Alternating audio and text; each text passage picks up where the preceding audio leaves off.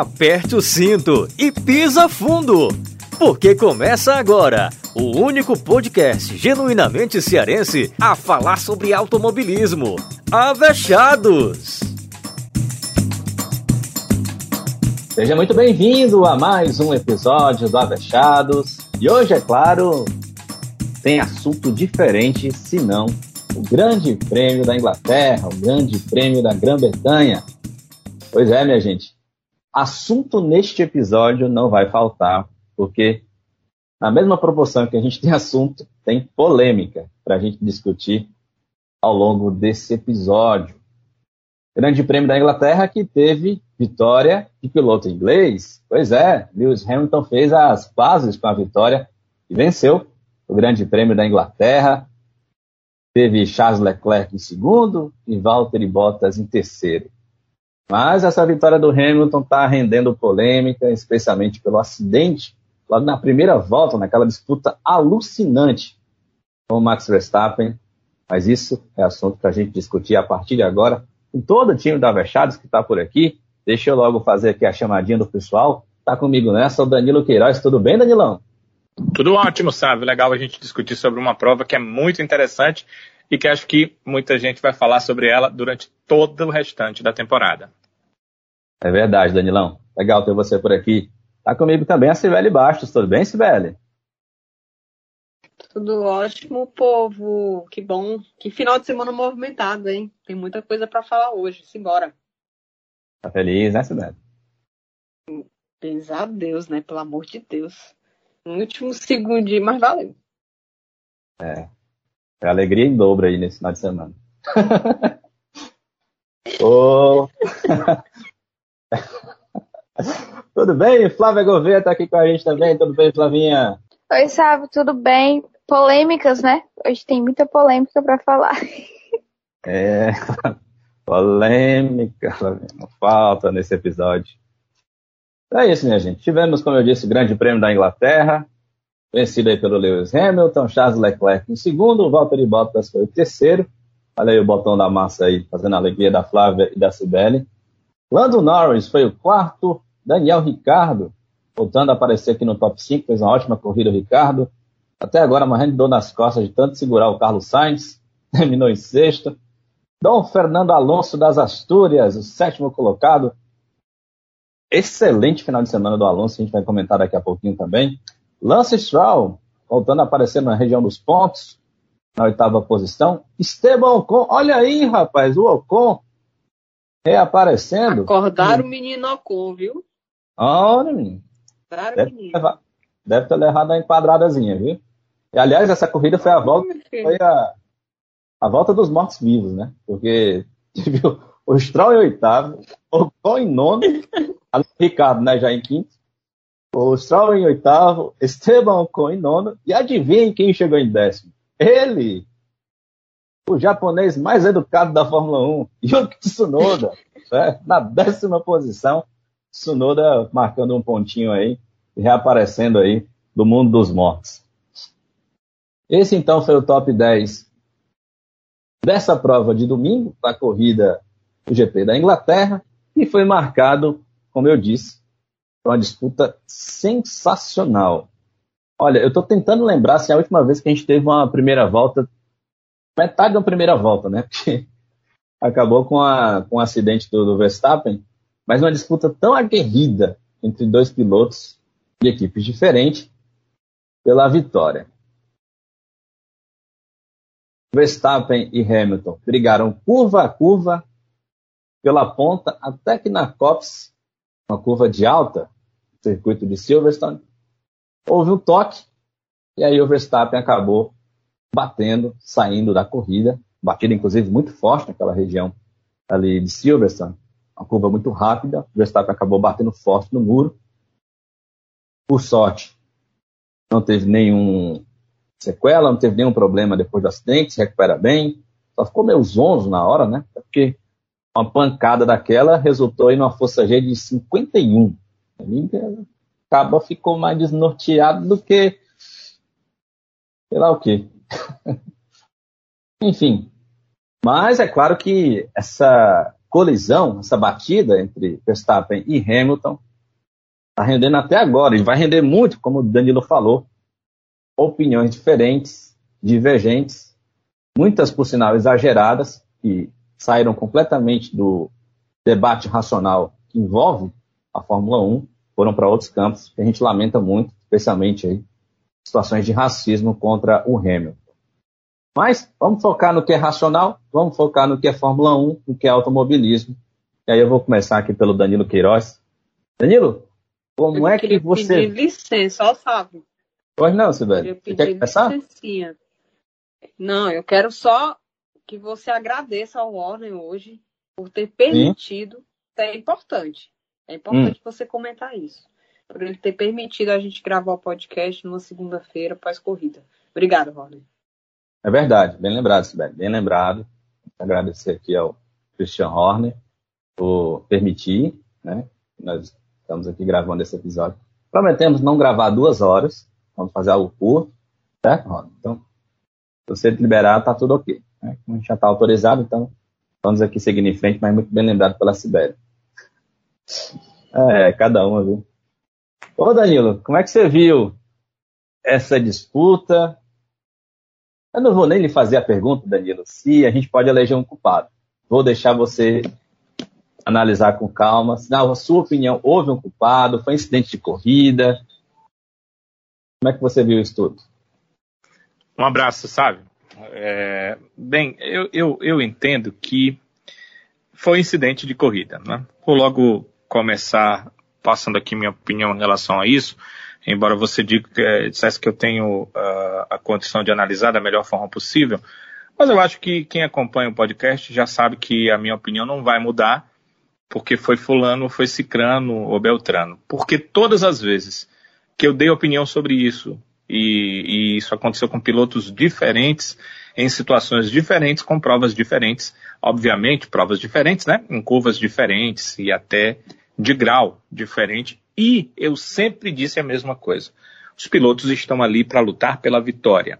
Isso não implica que um piloto vá deliberadamente jogar o carro em cima de outro. Se isso acontecer, obviamente que eu vou ser contrário, porque ninguém está na Fórmula 1 para jogar carro em cima de ninguém e tirar piloto X ou Y da prova para se beneficiar. Eu não vi isso acontecer na corrida. É, o que eu vi acontecer foi uma primeira volta sensacional, que eu gostaria que tivesse terminado, né? Estivessem ido até o final da volta naquela disputa. E quem sabe iniciado uma segunda volta daquela forma sensacional. Isso é Fórmula 1 que a gente quer. Isso é automobilismo. Isso é disputa de posição.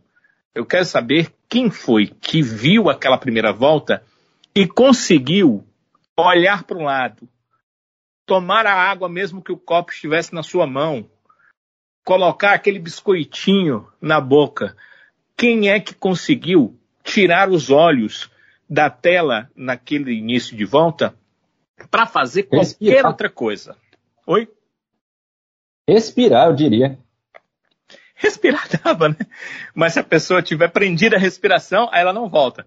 Porque para ela fazer é, um novo gesto, ela precisa pensar um pouco e, e, todos nós estávamos com os olhos e nossos pensamentos atentos, vidrados no que aconteceu ali na prova. Então, é, foi sensacional. É, é importante dizer isso porque a batida, o pós-batida, os jogos políticos que nós vimos de lado a lado, tentando barganhar decisões dos comissários, tentando é, fazer com que aquilo que era interessante para sua equipe, para o seu piloto, viesse a ser definido, tudo isso às vezes impede a gente de ver ou de lembrar, né? Porque todo mundo viu, mas de lembrar o que aconteceu ali. Que ali foi uma disputa do mais alto quilate da Fórmula 1. Uma disputa excepcional, aquelas coisas que poucas vezes a gente vê e é muito bom que a gente esteja aqui podendo ver e comentar sobre isso, porque é história.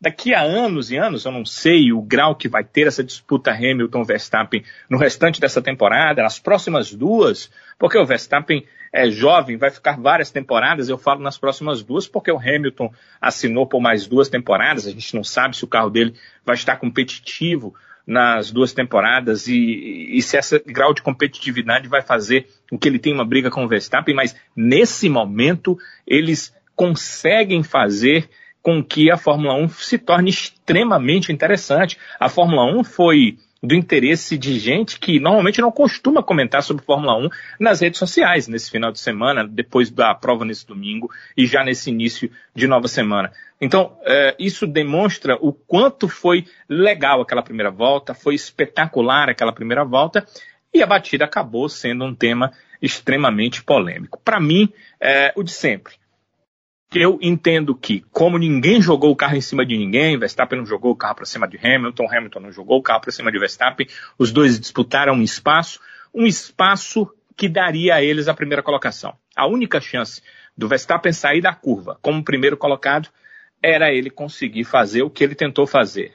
Tinha uma zebra logo à frente, ele tentou jogar o carro dele para passar em cima da zebra, que como passou durante toda a prova de classificação, e a qualificação, né? Classificação anterior à prova de, de, de classificação. Então, é, todo mundo passa ali. É o jeito mais rápido, né?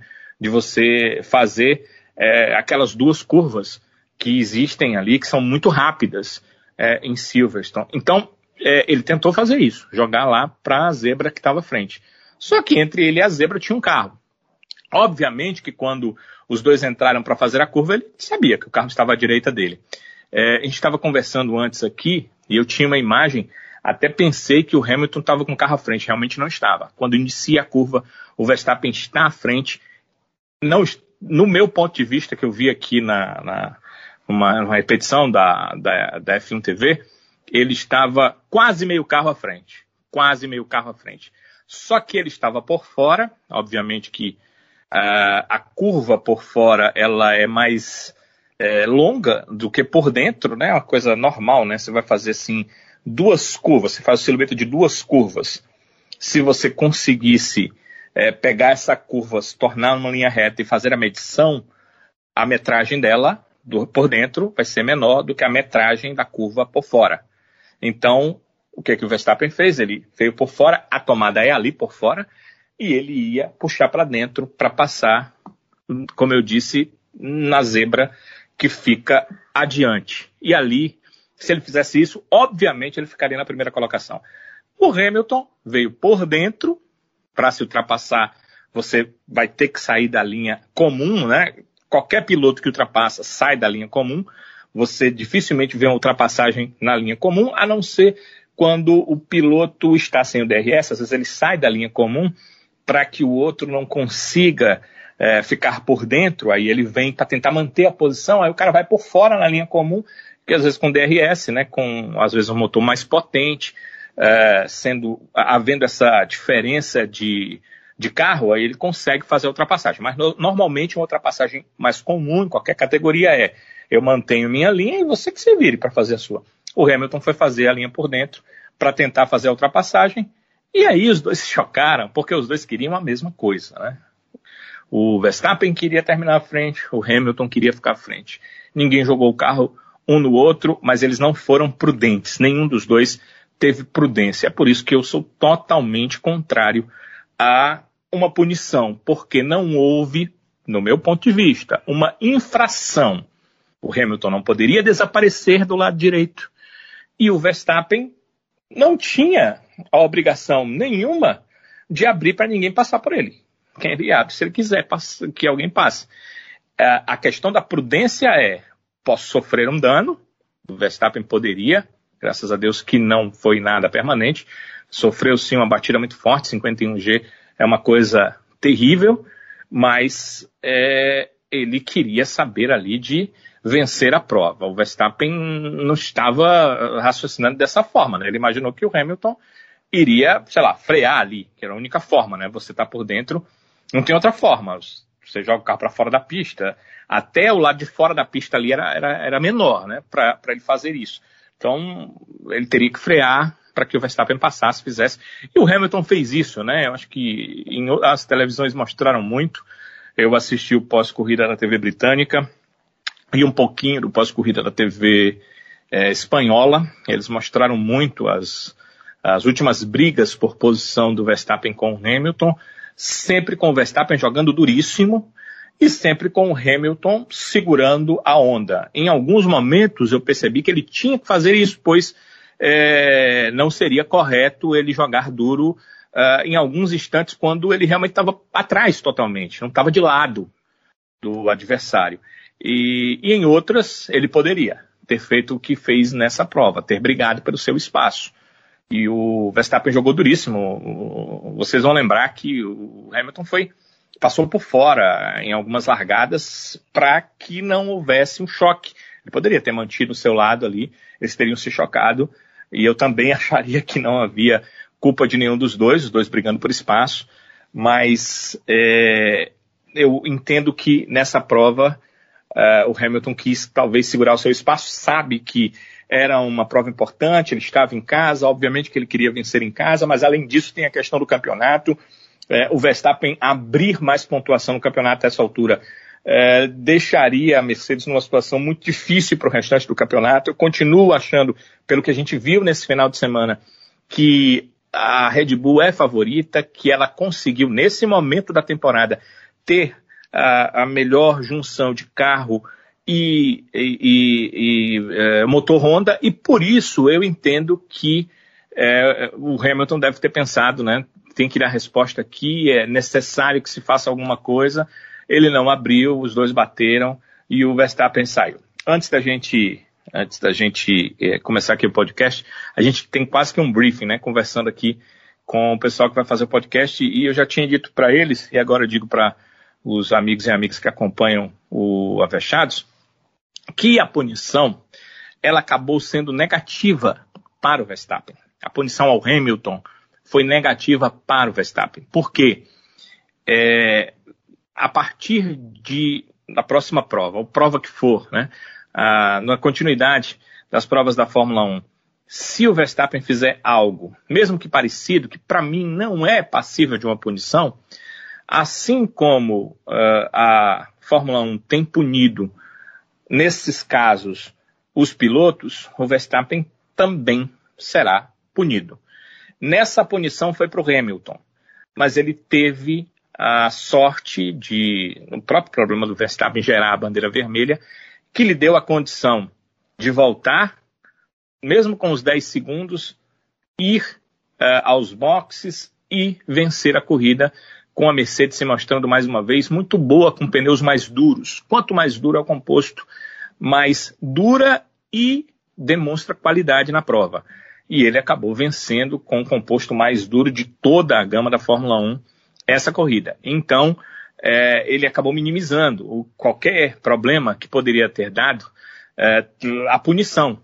Mas daqui para frente, uma punição como essa de 10 segundos para o Verstappen em uma outra prova com o Hamilton na pista, aí ele talvez não consiga fazer o que o Hamilton fez, que é cair de posição e ainda vencer a prova.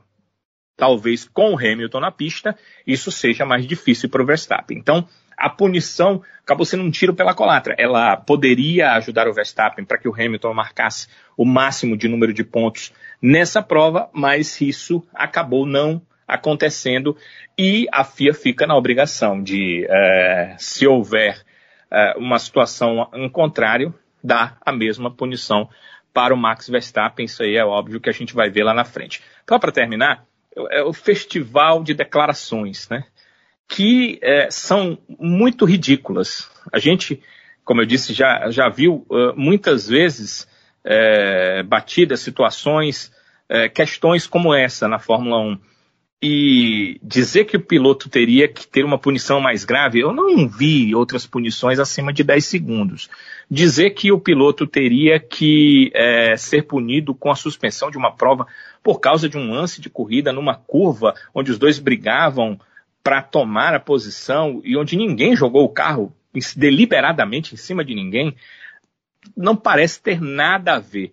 É, eu fico triste com isso porque eu sei que a briga ali, na verdade, é uma briga política. uma briga por situação política dentro da Fórmula 1 atual, uma briga para que o seu piloto tenha, sei lá, lá na frente, em algum momento, algum benefício com a ideia de que ele sofreu ali, o coitadinho sofreu ali, então ele precisa ser beneficiado mais à frente, né? É uma briga meio que política, mas isso vai de encontro ao nome da própria Fórmula 1.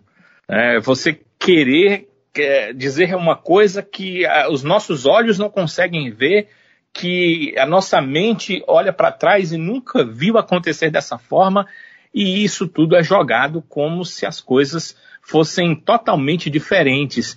Quer dizer, é um jogo político negativo e eu acho que os dirigentes das equipes devem, deveriam ter um pouco mais de responsabilidade, deveriam pensar um pouco mais no bem da Fórmula 1. A Fórmula 1 não vai acabar nessa temporada se o Verstappen for campeão. A Fórmula 1 não vai acabar nessa temporada se o Hamilton for campeão. A Fórmula 1 vai continuar e esse tipo de é, alegação, de é, ponto de vista que eu sei que não é o que eles pensam exatamente, porque quem viu aquilo ali sabe que não é para tanto, é, acaba sendo uma pecha, acaba sendo negativo para a própria história da Fórmula 1. Então, são algumas questões que é bom a gente ponderar, é, é bom a gente colocar aqui, porque talvez você tenha é, lido, ouvido ou é, atentado para uma rede social, para uma situação assim, é bom que você vá lá, né, se você não teve a oportunidade de ver, e veja por todos os ângulos o embate desde o início até o momento do problema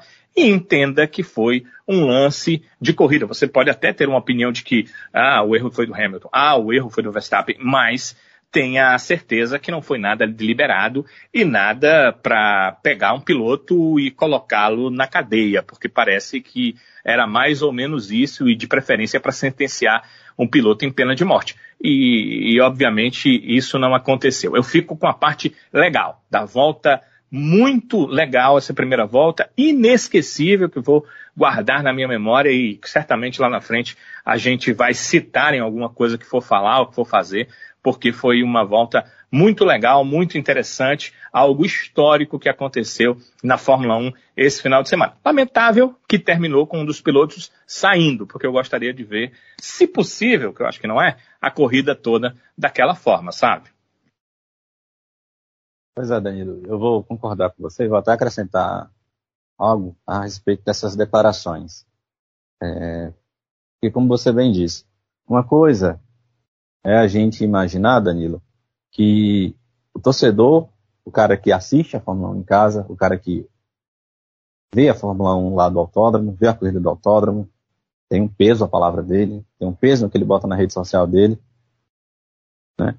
E outra coisa é a palavra de um dono de uma equipe, de um funcionário de uma equipe, funcionário do alto escalão de uma equipe, como aconteceu no caso da Red Bull. Para mim, declarações muito infelizes. E eu não estou falando porque era o Christian Horner falando do Hamilton, se fosse o Christian Horner falando do Leclerc, caso o Leclerc tivesse feito algo parecido com o que o Hamilton e o Verstappen se envolveram, ou se fosse o Toto, se fosse o Verstappen no lugar do Hamilton saindo e batendo, e o Toto falasse a mesma coisa, eu também seria muito contrário. Para mim foi uma irresponsabilidade dos dois, tanto do seu Helmut Marko quanto do Christian Horner, falar o que, falar o que falaram. É, são coisas que, além de extremamente exageradas, extremamente infelizes. Acho que ou, ou vamos dar um. Vamos entender que os caras estavam ali sob a emoção, é, cabeça quente, sangue quente na corrida, mas falar o que falaram, esse tipo de coisa não dá para aceitar. Tem que ter, apesar de tudo, tem que ter um limite. Eu acho que a galera aí passou muito do ponto, especialmente esses dois.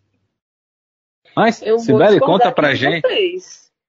Eu, vou, eu, eu, preciso discordar um pouquinho só, né? Porque também pra ter um pouquinho de graça aqui, né? Vai todo mundo se abraçar. Né? Vai lá, Sibeli, conta aí pra é... gente. O que você viu? É, de fato, as declarações dos dirigentes foram exageradas, fazem parte do circo político da Fórmula 1, porque assim, é, hoje as pessoas acham que tudo é política, mas existem certas nuances. Por exemplo, existe a política que é exatamente essa arte de argumentação e de você negociar. que é o que acontece na Fórmula 1 desde sempre. Que a gente viu esse final de semana, a gente só viu algo mais explícito, porque hoje a gente tem a possibilidade de eu escutar a rádio, né? O rádio é, entre a equipe e a FIA. Eu achei, acho isso muito massa que eles divulguem isso para a gente saber mesmo como é que é o jogo político, porque não tem ninguém bonzinho ali, ninguém ali quer perder, entende? Ninguém, ninguém quer perder ali, nem piloto, nem dirigente. Então, assim, eu discordo do, do, do Danilo quando ele fala que atualmente, né? Eu acho que atualmente há outros elementos de política ideológica dentro da categoria, isso para mim, aí eu separo, essa é outra coisa, misturada com, com a, essa parte política mais de a política da arte de negociação mesmo.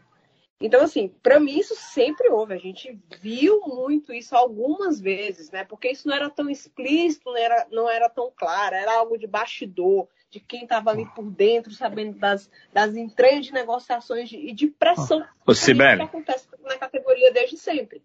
Sibeli, posso fazer só uma então, parte assim, para me explicar? Então, assim, só para terminar, é, eu acho que, que o pessoal da Red Bull eles estavam exatamente exercendo o papel que eles tinham que fazer, que era pressionar a FIA a fazer alguma coisa.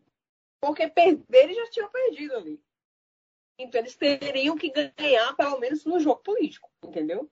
Foi exagerado? Foi, também achei exagerado. Assim como também achei exagerado. Tanto os fãs do, do Verstappen como os fãs do Lewis Hamilton são, assim, são dois extremos que às vezes me assustam, porque um, você não pode falar um ai de nenhum dos dois pilotos hoje. Porque se você falar um ai, você está sendo enquadrado, sabe, num, num, num, numa redoma completamente irracional. Óbvio que a gente está falando aqui de torcedor.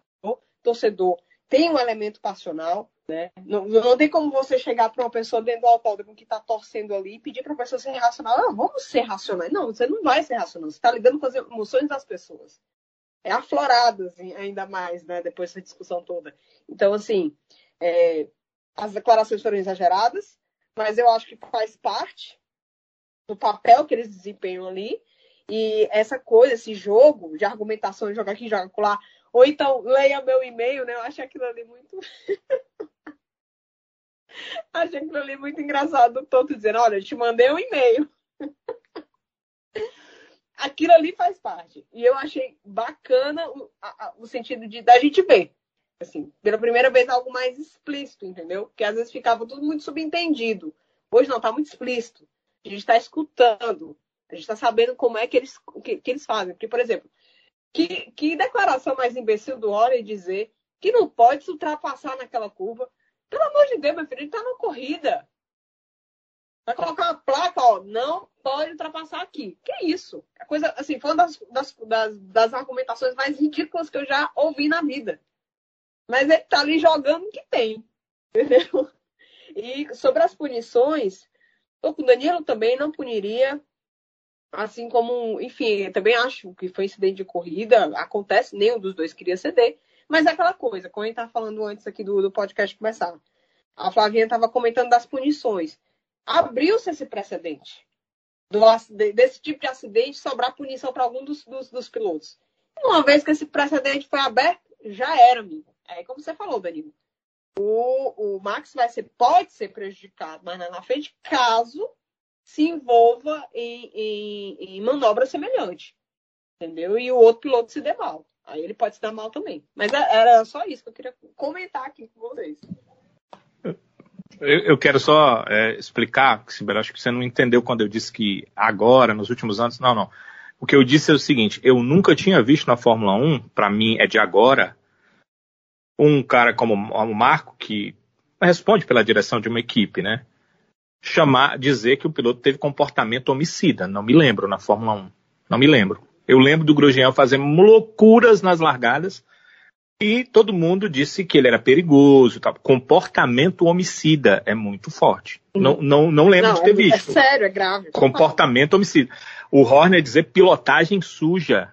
Pilotagem suja os dois estavam disputando posição. Não, não houve pilotagem suja. Essa da pilotagem suja, eu acho que praticamente o... todo dirigente já falou isso ao longo da carreira dele. Não, uh, de quem?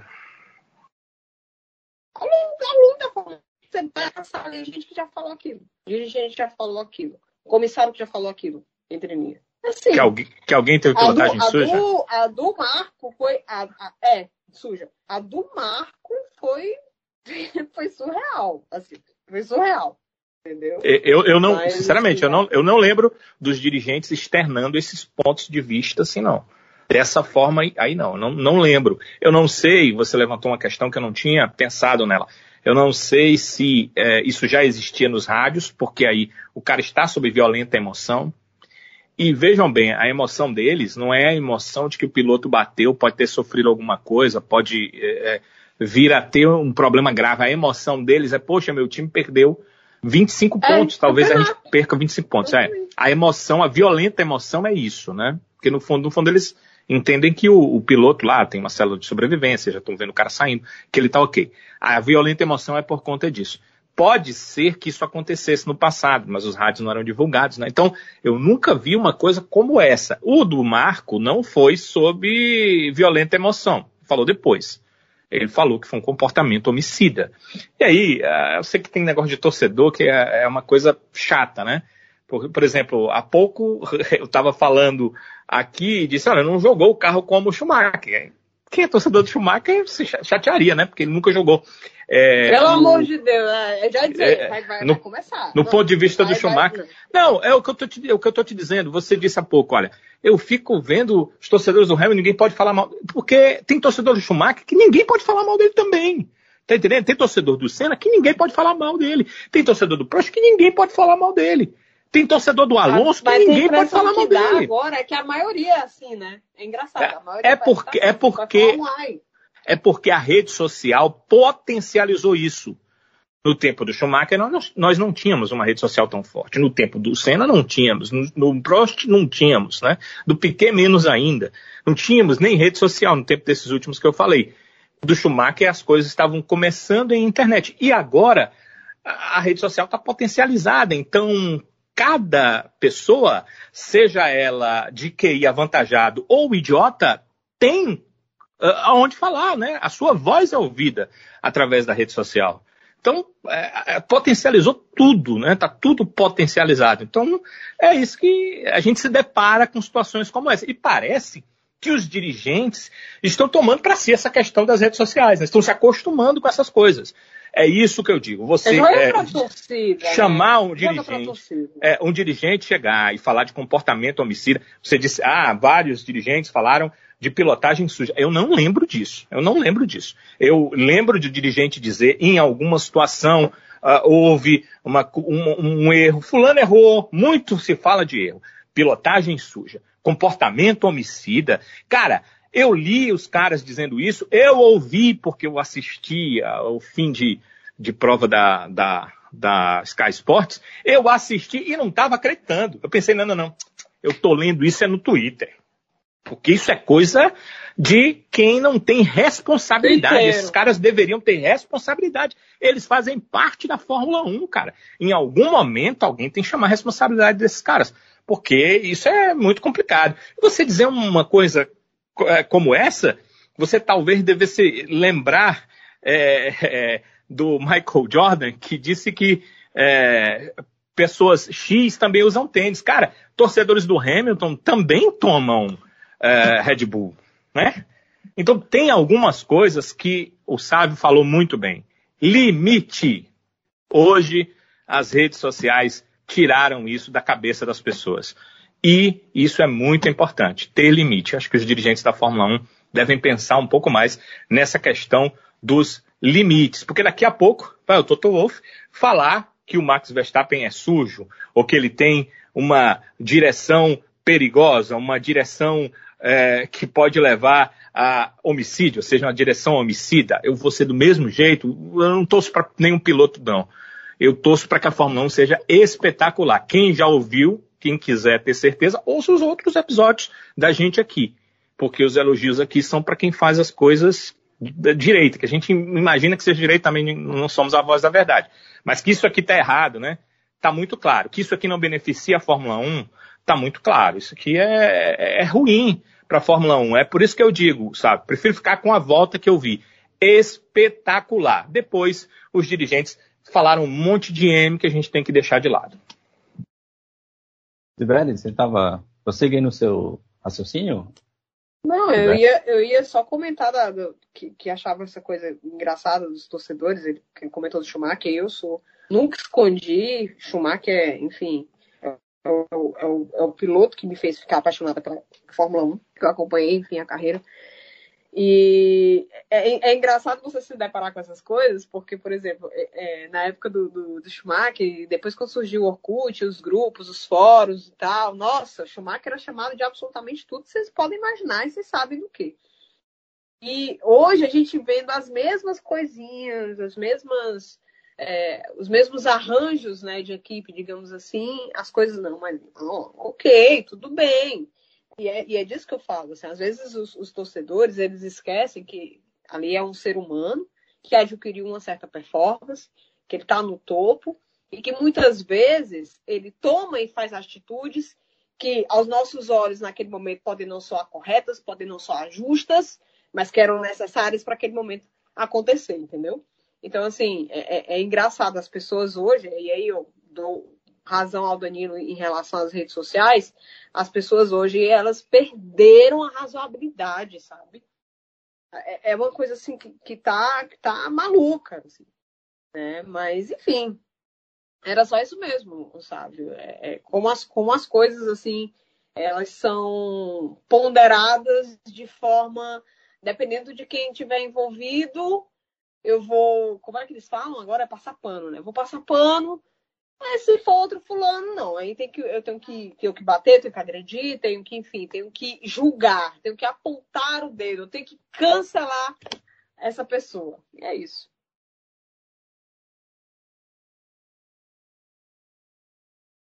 Mas um ponto importante, Sibeli, que você não falou, é a respeito da manobra. O que você achou? Ficou para quem aí?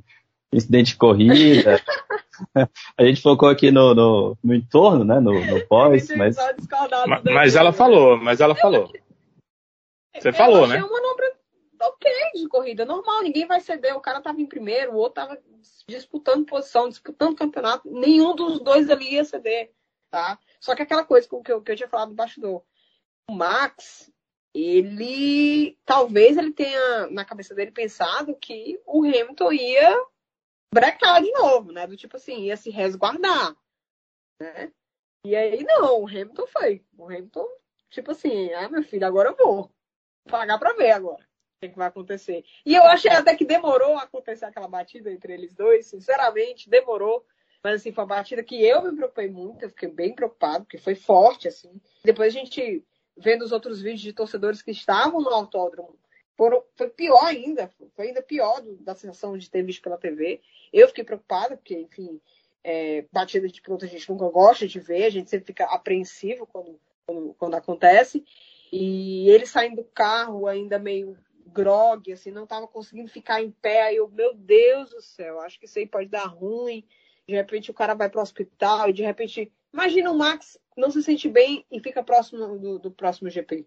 Não é possível acontecer sei lá, né? É possível. Eu, fiquei, eu realmente fiquei preocupada. Mas eu não puniria, mas como eu tinha falado, abriram o precedente, né? Então vão punir sempre qualquer, enfim, esse tipo de, de, de, de acontecimento.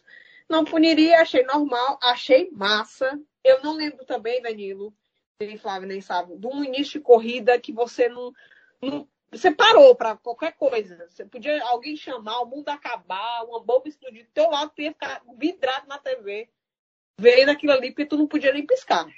Nem piscar. Que foi, Misha? O Misha querendo participar do podcast, olha aí. Vai, Misha, fala aí o que, que você achou da batida. não sei se dá pra vocês escutarem o Misha. Tô entendendo. Ai, meu Deus. Não, faz, sen faz sentido isso que ele falou, viu? É verdade, é importante relevar esse ponto aí que o Misha acrescentou. Mas prossiga isso, né?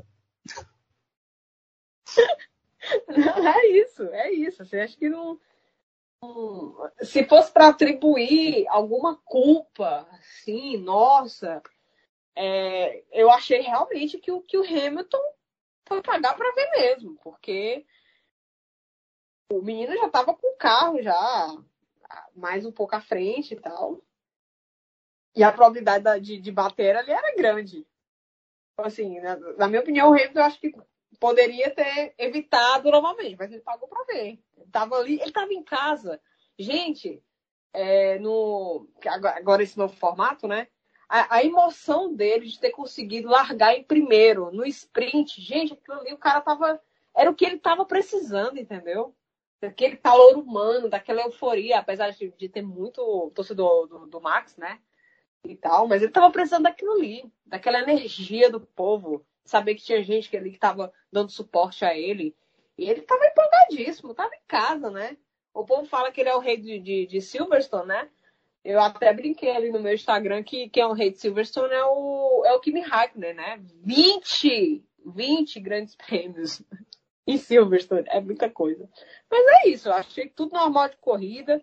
O povo é, é que exagerou mesmo, mas faz parte. Aquele jogozinho ali ridículo que a gente viu, que a gente agora tá vendo, infelizmente faz parte.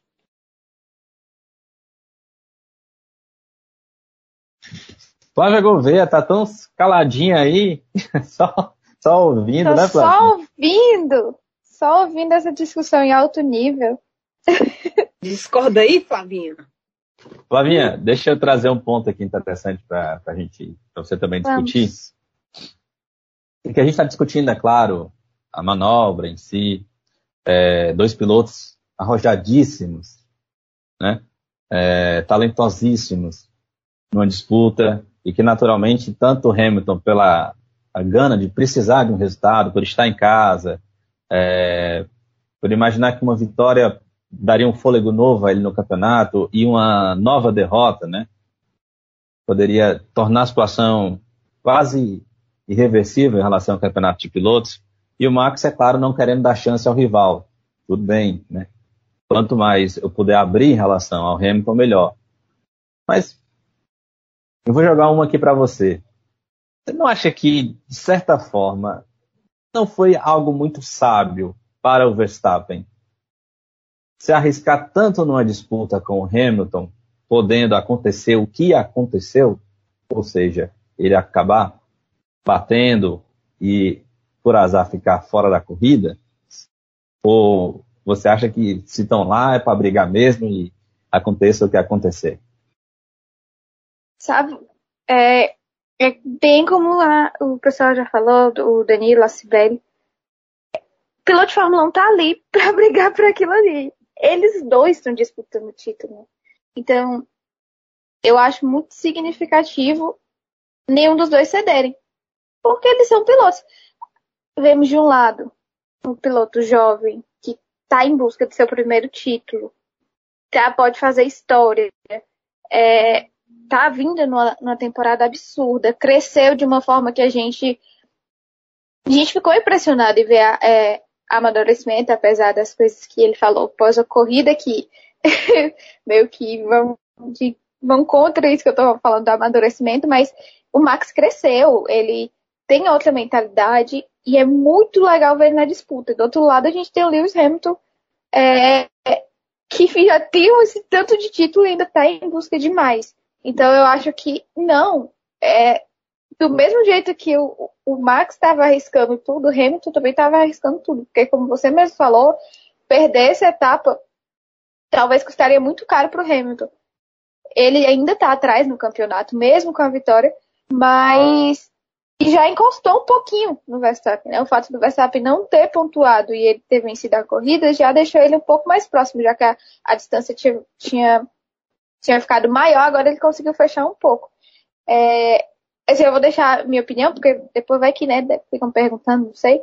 Para mim foi um acidente de corrida. Justamente por pelos dois estarem brigando por um título. Gente, não faz sentido qualquer um dos dois ceder, tirar o pé ou, ou pensar em outra coisa naquele momento. Naquele momento ali era quem vai pegar a primeira posição. E só isso importava. Então, não concordo com. Li alguns comentários, assim. Eu entrei no Twitter muito rápido depois é, dessa corrida. Eu já não sou fã, todo mundo sabe, né, que eu não sou fã do Twitter, já não fico vendo muita coisa ali, nem abro direito uma vez na vida. Para acompanhar algumas coisas. E eu fui ler alguns comentários sobre e eu fiquei assim meio chocada. Porque depois que um dos acidentes, até falei isso já aqui, mas em um dos acidentes do álbum com o Hamilton, que eu, cabeça de torcedor, tá ali e tal, pensei uma coisa e estava acreditando fielmente naquilo. E Danilo veio aqui no, no, episódio do podcast e falou, fez toda essa, essa questão do, do ser piloto de Fórmula 1, da competitividade, de não ceder, que eu mudei minha visão para outras disputas, independente do, do piloto que está ali. É, eu realmente consegui abrir minha cabeça. É, a gente tá querendo campeonato. Então, se a gente está querendo campeonato, a gente está querendo ver disputa. É, o fato do Max estar ganhando, é ter ganhado as últimas etapas e ter disparado na frente, aí já fica aquela coisa, hum, dominância da Red Bull, não sei. É, mas é isso, é isso que a gente quer ver. Essa é a disputa que a gente quer ver. É, são dois pilotos fora de série. O Hamilton que já provou tudo que tinha que provar, continua dando show. E o Max que quer se reafirmar cada vez mais, que a gente já sabe que o Max é um excelente piloto. E ele agora está atrás do, do título para se reafirmar, botar o pé no chão dizer assim, estou aqui, Max Verstappen, campeão da Fórmula 1. Então, é, acredito que nenhum dos dois, naquela posição que eles estavam, é, deviam ceder. Nenhum dos dois cedeu. Se um tivesse jogado o carro para cima do outro, se fosse alguma coisa violenta, eu até entenderia a, a discussão que teve no, nas redes sociais. Mas eu tô com, tô com vocês quando dizem que as redes sociais colocam uma coisa muito maior do que é. É porque assim, a gente viu algum, alguns tipos de comentários, não sei se vocês viram, mas inclusive insultos racistas e diversas outras coisas ao Hamilton e também outras ofensas ao Verstappen, porque isso veio das duas, das duas torcidas, que são inacreditáveis de ler. Eu estava conversando com um amigo que é dono de uma página e ele disse que ele ele estava sem acreditar, ele estava sem vontade de postar mais nada, porque nos comentários era só, só briga, a galera se degladiando de uma forma assim que é, a gente que, tá, que trabalha no futebol, Danilo sabe bem, é muito comum ver esse, esse tipo de, de coisa, esse tipo de comentário. Apesar de não, não, não querer normalizar, não ser normal, não ser legal, mas é muito, muito comum a gente ver. Mas na Fórmula 1, geralmente a gente não acompanha esse tipo de coisa. E foi meio vou nem mentir, foi muito chocante para mim ver alguns tipos de comentários. É, é, pelo a proporção que isso tomou, foi um, foi um negócio tão tóxico, tão assim que, sinceramente, eu não esperava por isso. É, apesar de, de sabermos já como as coisas funcionam. Mas acho que a, a, o que a Red Bull fez e o próprio Max Verstappen fez depois da corrida, com aqueles comentários, com as publicações, inflamaram ainda mais um, um, essa, essa situação toda. E não concordei com aquilo tudo, apesar de saber que tem a, o que pressionar, que quer a punição, porque, enfim, eles também estão na disputa, mas certas coisas, como, por exemplo, Danilo frisou bem, falar que o, o Hamilton teve comportamento homicida, aí eu ver na, ler um cara chamando Hamilton de assassino, que ele tentou matar o Max numa, numa manobra daquela. Gente, eu queria ver isso que as pessoas estão vendo, porque eu não enxerguei uma coisa assim. É, então, acredito que toda essa situação foi muito maluca, muito polêmica, por uma coisa que eu sei que é interpretação, mas ao mesmo tempo eu fico assim me perguntando, foi para tudo isso?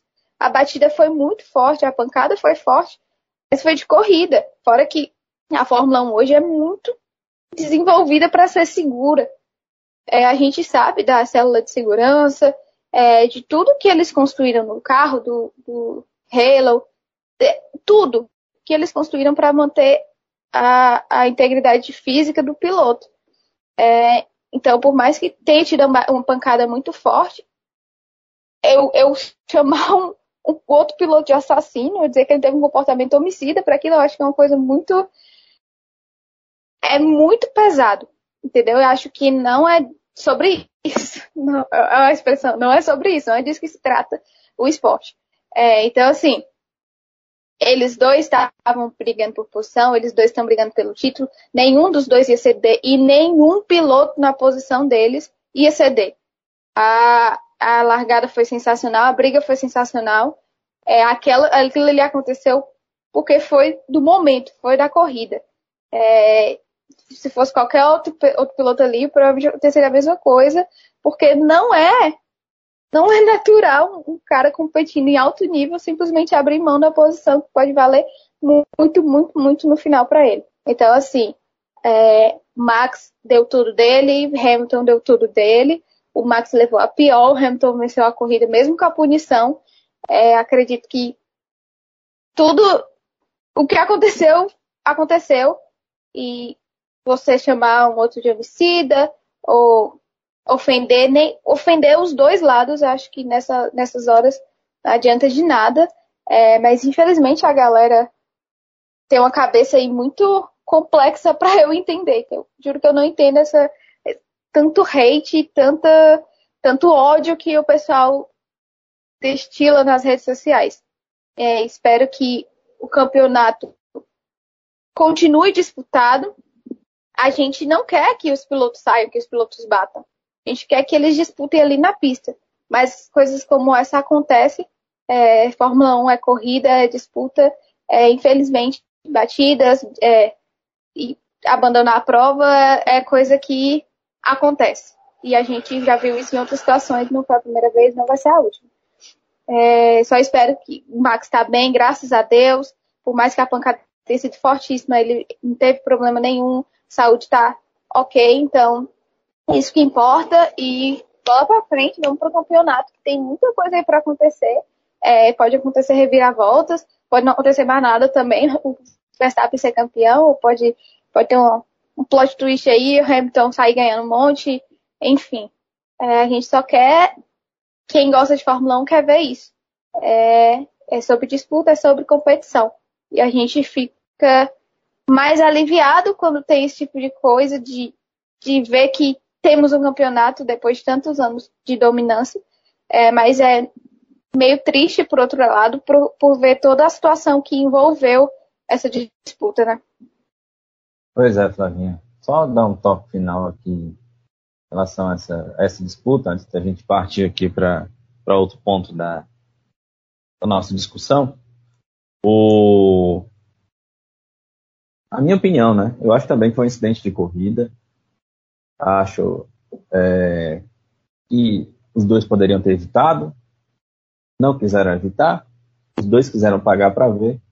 Infelizmente, o, o, o, Verstappen acabou sendo punido, né? Pode ter punido entre aspas, é, na batida por acabar tendo levando a pior, né? acabar saindo da pista e sofrendo o acidente, naturalmente abandonando. Mas eu acho que, sinceramente, a punição ela foi mais política do que necessariamente justa para, o Hamilton.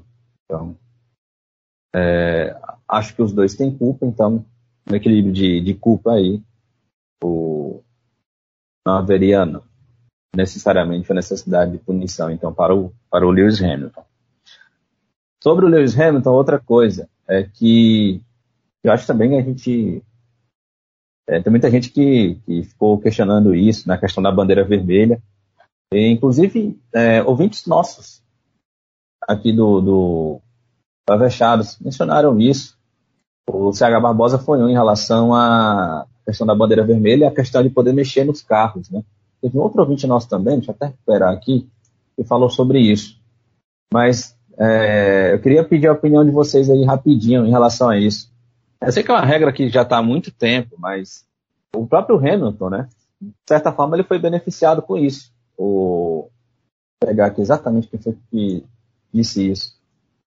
Uh, foi exatamente aqui o Andrew Chauvelin, ele que é chefe de engenharia de pista da Mercedes, disse que é, se não fosse o, a bandeira vermelha, e aí onde a Mercedes teve tempo de fazer reparos no carro do Hamilton, ele teria que ter abandonado, porque não teria condições de continuar na prova por um problema em um sensor do carro é, e outros e outros danos também, especialmente na asa direita, que iam impossibilitar o Hamilton de ter continuar na corrida ou de não conseguir fazer uma corrida de recuperação. É, rapidinho, pessoal, o que, que, vocês acham aí em relação a isso? Essa regra é, é justa para vocês? Ou, ou, algo que de repente a Fórmula 1 poderia pensar? É para que não aconteça, por exemplo, que acabou acontecendo aí com o Hamilton, de conseguir é, se recuperar na corrida, né? Que é uma regra acham? de segurança, né, sabe? É uma regra de segurança. Ali, dar a bandeira vermelha é por segurança.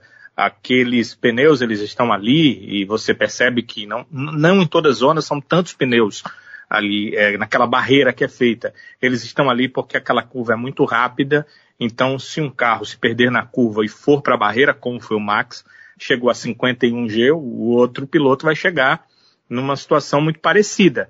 E se ao invés de encontrar a barreira de pneus, ele encontrar o carro do Max, você imagina o que vai acontecer. E se fosse na próxima volta, onde o Max ainda estaria ali, aonde uh, os fiscais ainda estariam ali, aí você imagina o que poderia acontecer. Então a questão foi essa. Agora, há uma outra coisa que é levada em consideração. A bandeira vermelha dá a possibilidade de as equipes mexerem nos carros inclusive na troca de pneus. Em outras categorias, pelo que eu soube, você pode até mexer no carro em outras coisas, não pode trocar pneu, porque dá vantagem, né, do, do, do cara que parou e às vezes está com, não era o caso ali que estava nas primeiras voltas, mas está com carro, uh, uh, próximo à sua parada. De repente tem uma bandeira vermelha, o, o cara que estava na tua frente e trocou pneu, é, você vai trocar pneu vai continuar na frente dele. Então, isso eh, é levado muito, tem levado muitas pessoas a pensar, a avaliar. Mas entendam, a regra ela pode ser é, uma coisa que eu goste e que fulano, beltrano, ciclano não goste, mas no final das contas, em um momento ela vai te beneficiar, em outro momento ela vai beneficiar aquele que está disputando a prova com você. Então, é, é uma coisa que vale para todos. Não, não tem, é, vai sempre beneficiar o piloto que está na frente, vai sempre beneficiar quem está atrás? Não vai é, trazer benefícios de acordo com o que acontecer, é quase que lançar sortes, né? Então tem essa questão. Agora, a bandeira vermelha em si foi pela questão mesmo da segurança, né? É, você não deixar um carro ali é, num local aonde é, existe grande possibilidade, ou existe alguma possibilidade, mesmo que mínima, de um outro carro se perder e bater no mesmo local, e aí o acidente, que já foi complicado, se tornaria muito grave. Não, Danilo, mas o ponto da, do questionamento aqui dos ouvintes era exatamente o, a questão Poder do... mexer, né? Poder mexer. É, é uma regra... Vocês... É, é uma regra da Fórmula 1, né, que já existe há muito tempo.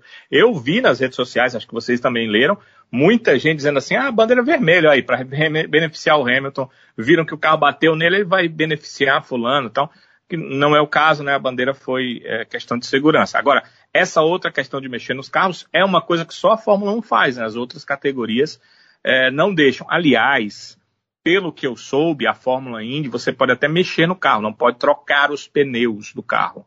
Não pode trocar, por exemplo, o aerofólio do carro. Mas é, mexer em uma pecinha, uma questão ali interna, desde que não seja trocado nada, é, pode ser feito também. É, cada categoria tem as suas regras, né? Elas são diferentes. E é, é bom que sempre a melhor regra se imponha eu sinceramente já pensei muito sobre isso, não cheguei a uma conclusão do que, que seria melhor, do que, que seria pior. Até pelo que eu disse, né, sabe?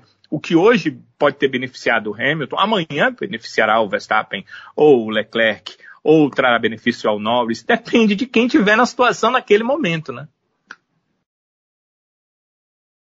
Exatamente. Sibeli, Flavinha, você quer falar algo a respeito? Rapaz, eu sigo com o relator, viu? povo tá, tá, tá meio doidinho, né, da, da, da cabeça.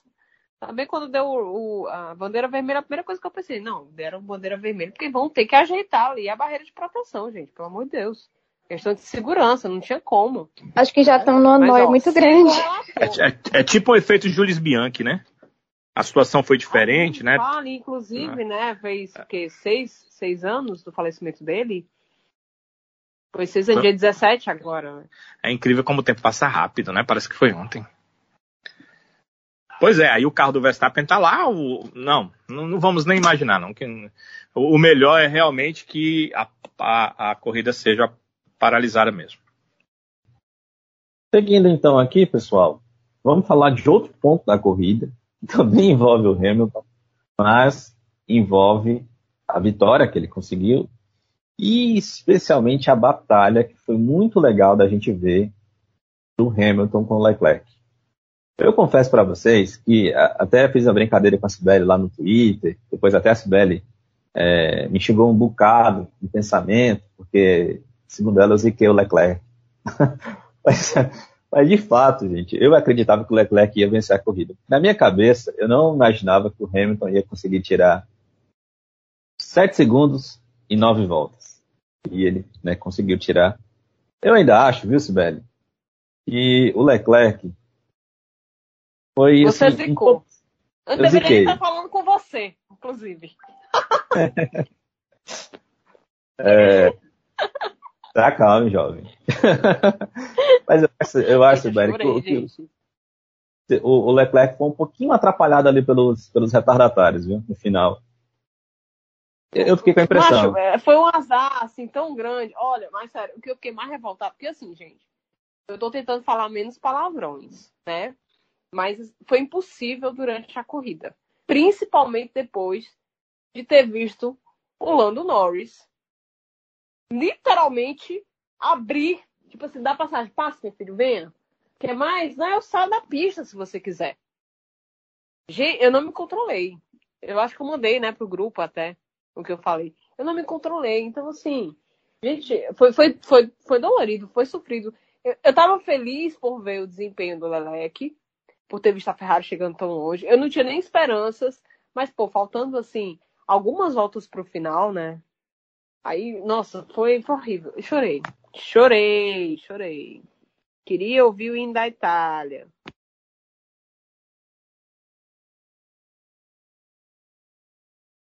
É, mas aí apareceu o inglês, foi o troco, né? No, no, final de semana passado, né? A Itália ganhou a Eurocopa em cima da Inglaterra, né? Aí misturando futebol aqui, né? Aí agora veio o troco.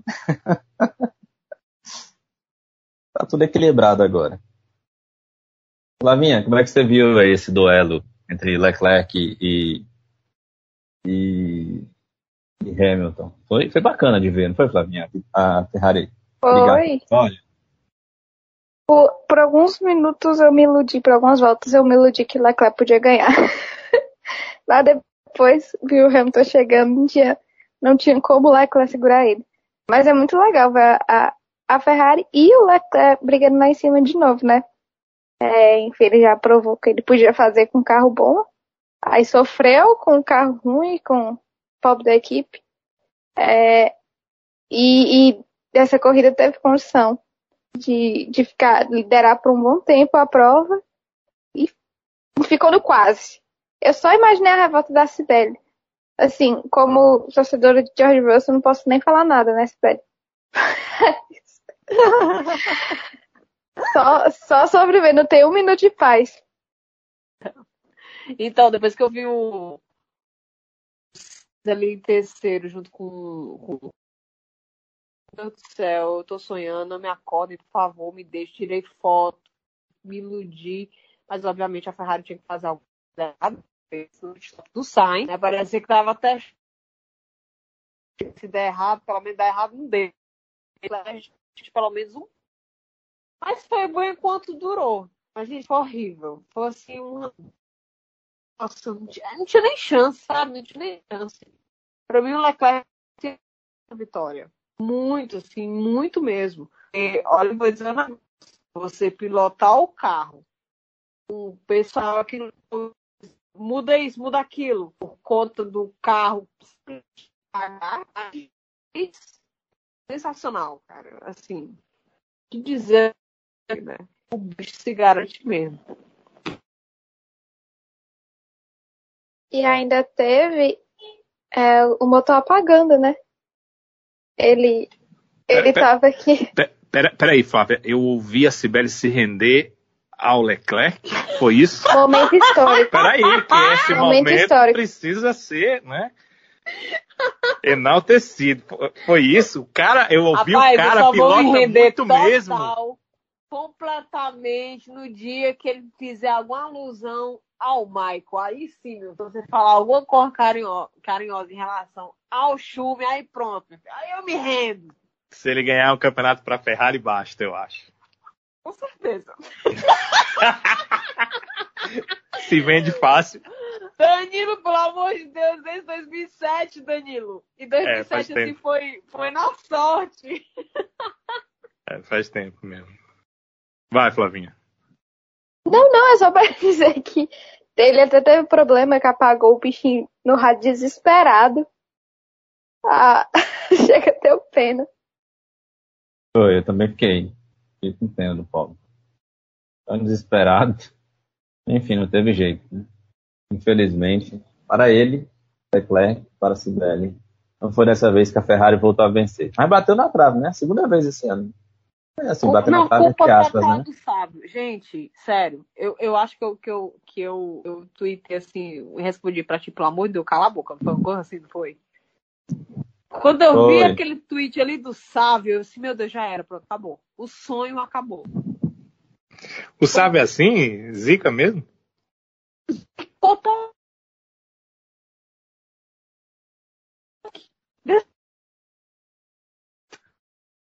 Inclusive, é, Sibeli agora estava tá zicando sua internet, viu? Que ela tá meio picotando direto.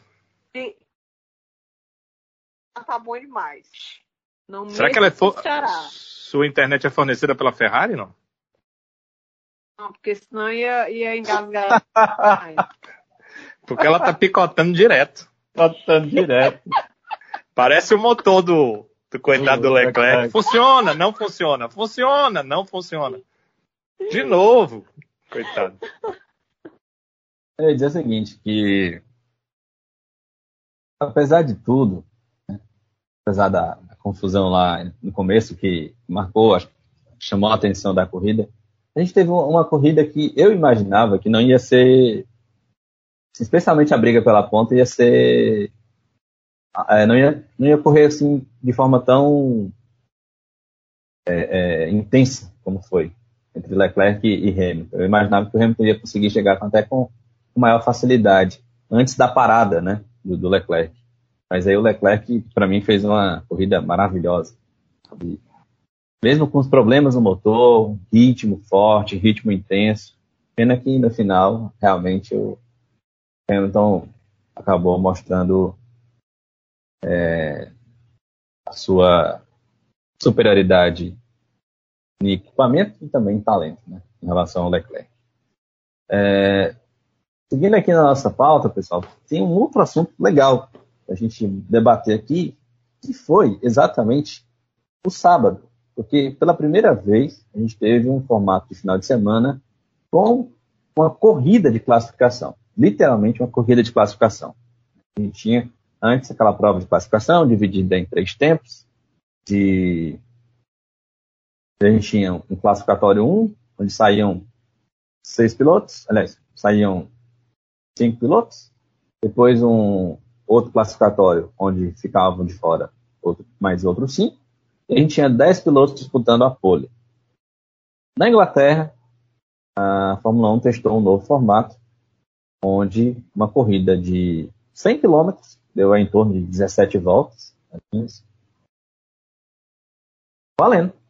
Os pilotos disputaram. Eu, particularmente, antes de acontecer, eu imaginava que a gente ia ter uma corrida trenzinho de talvez tivesse ali uma briga pela ponta, mas depois as coisas se acalmariam e ficaria meio que todo mundo ali sem tentar muita coisa, justamente preocupado com a corrida principal, com a corrida do domingo. Que não aconteceu. A gente teve uma corrida é, bem animada, bem disputada. Na ponta, o Verstappen e o Hamilton até brigaram ali nas primeiras voltas, mas depois o Verstappen conseguiu abrir com certa tranquilidade e deixou tanto o Hamilton quanto o Bottas para trás. Mas no meio do pilotão, especialmente, a gente teve brigas muito interessantes. Eu vou destacar especialmente aqui a corrida que fez o Alonso. Saiu de 11 conseguiu terminar em sétimo, com excelentes disputas com pilotos da com a McLaren, do Ricardo, com o Vettel, enfim, entre outros pilotos ali do meio do grid. Mas eu queria saber de vocês em relação a esse novo formato. Vocês gostaram, não gostaram? É, o que, que vocês pensam em relação às próximas corridas? Lembrando que a gente vai ter também esse formato na Itália e no Brasil, se a gente tiver corrida no Brasil. Né? É a previsão aí a inicial da Fórmula 1. Mas e aí, deixa eu começar por você, Danilo. O que você achou aí desse formato novo? Gostou da Sprint Race? Eu gostei, gostei. Achei a prova bem animada. A questão do Alonso que você falou, a primeira volta do Alonso foi sensacional. Ele termina na quarta posição aquela volta e aí vai perdendo posições porque ele não tinha carro para estar tá ali, né? Então acaba sendo ultrapassado. As brigas que você disse que ele teve foram brigas para ele perder, né? Ele tentando é, reduzir as perdas o máximo possível. A briga lá na frente foi muito legal a forma como o Max se impõe é muito legal quando tem um cara como o Max brigando pela primeira posição, porque ele quer porque quer a posição, quando ele tem equipamento, no caso ele tem, para brigar por ela, ele faz, e ele fez isso logo na largada, né? É, a largada da Red Bull é muito, muito boa. Você vê que na segunda prova, o Hamilton, na, na, prova realmente, o Hamilton larga muito bem, mas a largada da Red Bull é sempre muito boa. Então, na, nessa prova, na, na sprint, que na verdade não é uma prova, na classificação sprint, o Hamilton não largou tão bem e a largada da Red Bull sempre muito boa, o Max tomou a posição. Houve uma briga que é, se você olhar para o que houve na primeira volta da classificação sprint, é, é, muito parecido com o que aconteceu na primeira volta da corrida. O Hamilton tentando de todas as formas retomar a primeira posição. Foi isso que ele também fez na corrida. Então foi legal de assistir. Agora, o mais legal de tudo, no meu ponto de vista, é que nós tivemos uma sexta-feira super animada. Uma sexta-feira onde normalmente só é composta por treinos livres é, a gente viu uma sexta-feira com a classificação para a classificação sprint, né? Então, é, ela acabou valendo mais alguma coisa. A sexta-feira ficou mais animada. E uma outra questão que aos poucos, se isso acontecer no futuro em todas as provas, né, para esse ano só deve acontecer mais duas vezes, uh, vai ser interessante é que as equipes elas não têm muito tempo para testar muita coisa para acerto porque elas têm um treino livre e já tem que definir como é que vai ser o carro na classificação. Depois, ela tem é, um outro treino e já tem que colocar o carro no ponto para o que ele vai fazer na prova de classificação. Então, isso também é legal, deixa os carros mais próximos, né? Você não pode testar mil coisas, porque hoje quem tem mais dinheiro leva mais coisas, testa mais coisas, e se você tem 10 opções, é claro que a chance de você acertar é muito maior do que quem tem uma ou duas ou três opções. Então, isso também nivela a Fórmula 1. Então, achei legal, muito legal, principalmente por causa dessa questão da sexta-feira, que se tornou mais interessante e deu menor oportunidade às equipes que têm mais dinheiro, que têm mais peças para testar, de fazer seus testes e acertar embaralha um pouco mais o meio-campo da Fórmula 1 e isso é o que a gente quer, porque aí o piloto, que é bom, tem que tentar tirar isso no braço. E aí, e aí Flavinha, o que, que, você achou aí da Sprint Race? Olha, eu não consegui abrir o microfone. oh, é, não tive como acompanhar com ele ao vivo, mas depois eu vi algumas coisas. E para falar a verdade, eu não estava muito animada, não é, com, com esse modelo achava que, que ia dar ruim, que não iam querer arriscar muito no sábado. É, mas depois eu vi algumas coisas e achei bem interessante. E o Danilo, é, não tinha pensado por esse lado que o Danilo falou agora. É, e, e é bem legal de ver, ver por esse lado. Achei, porque o que, que eu achava antes? Que para evitar problemas pro domingo, não tinha muito treino, não tinha, enfim, não podia fazer ajuste. Depois eles iam acabar se poupando no, no, no sábado. Mas é, eu, eu comecei a achar interessante a ideia da sprint quando na sexta-feira ainda, no, no pseudo quali, é, o Hamilton comemorou aquilo ali como se fosse uma pole, como, como se fosse uma vitória, depois do, do período que ele ficou ali para trás. É, foi muito, muito significativa. Aí foi quando eu comecei a pensar que poderia ser mais emocionante do que eu estava achando que ia ser. É, é uma coisa diferente, é, é interessante, eu não sei como funcionaria se todos os finais de semana fosse assim.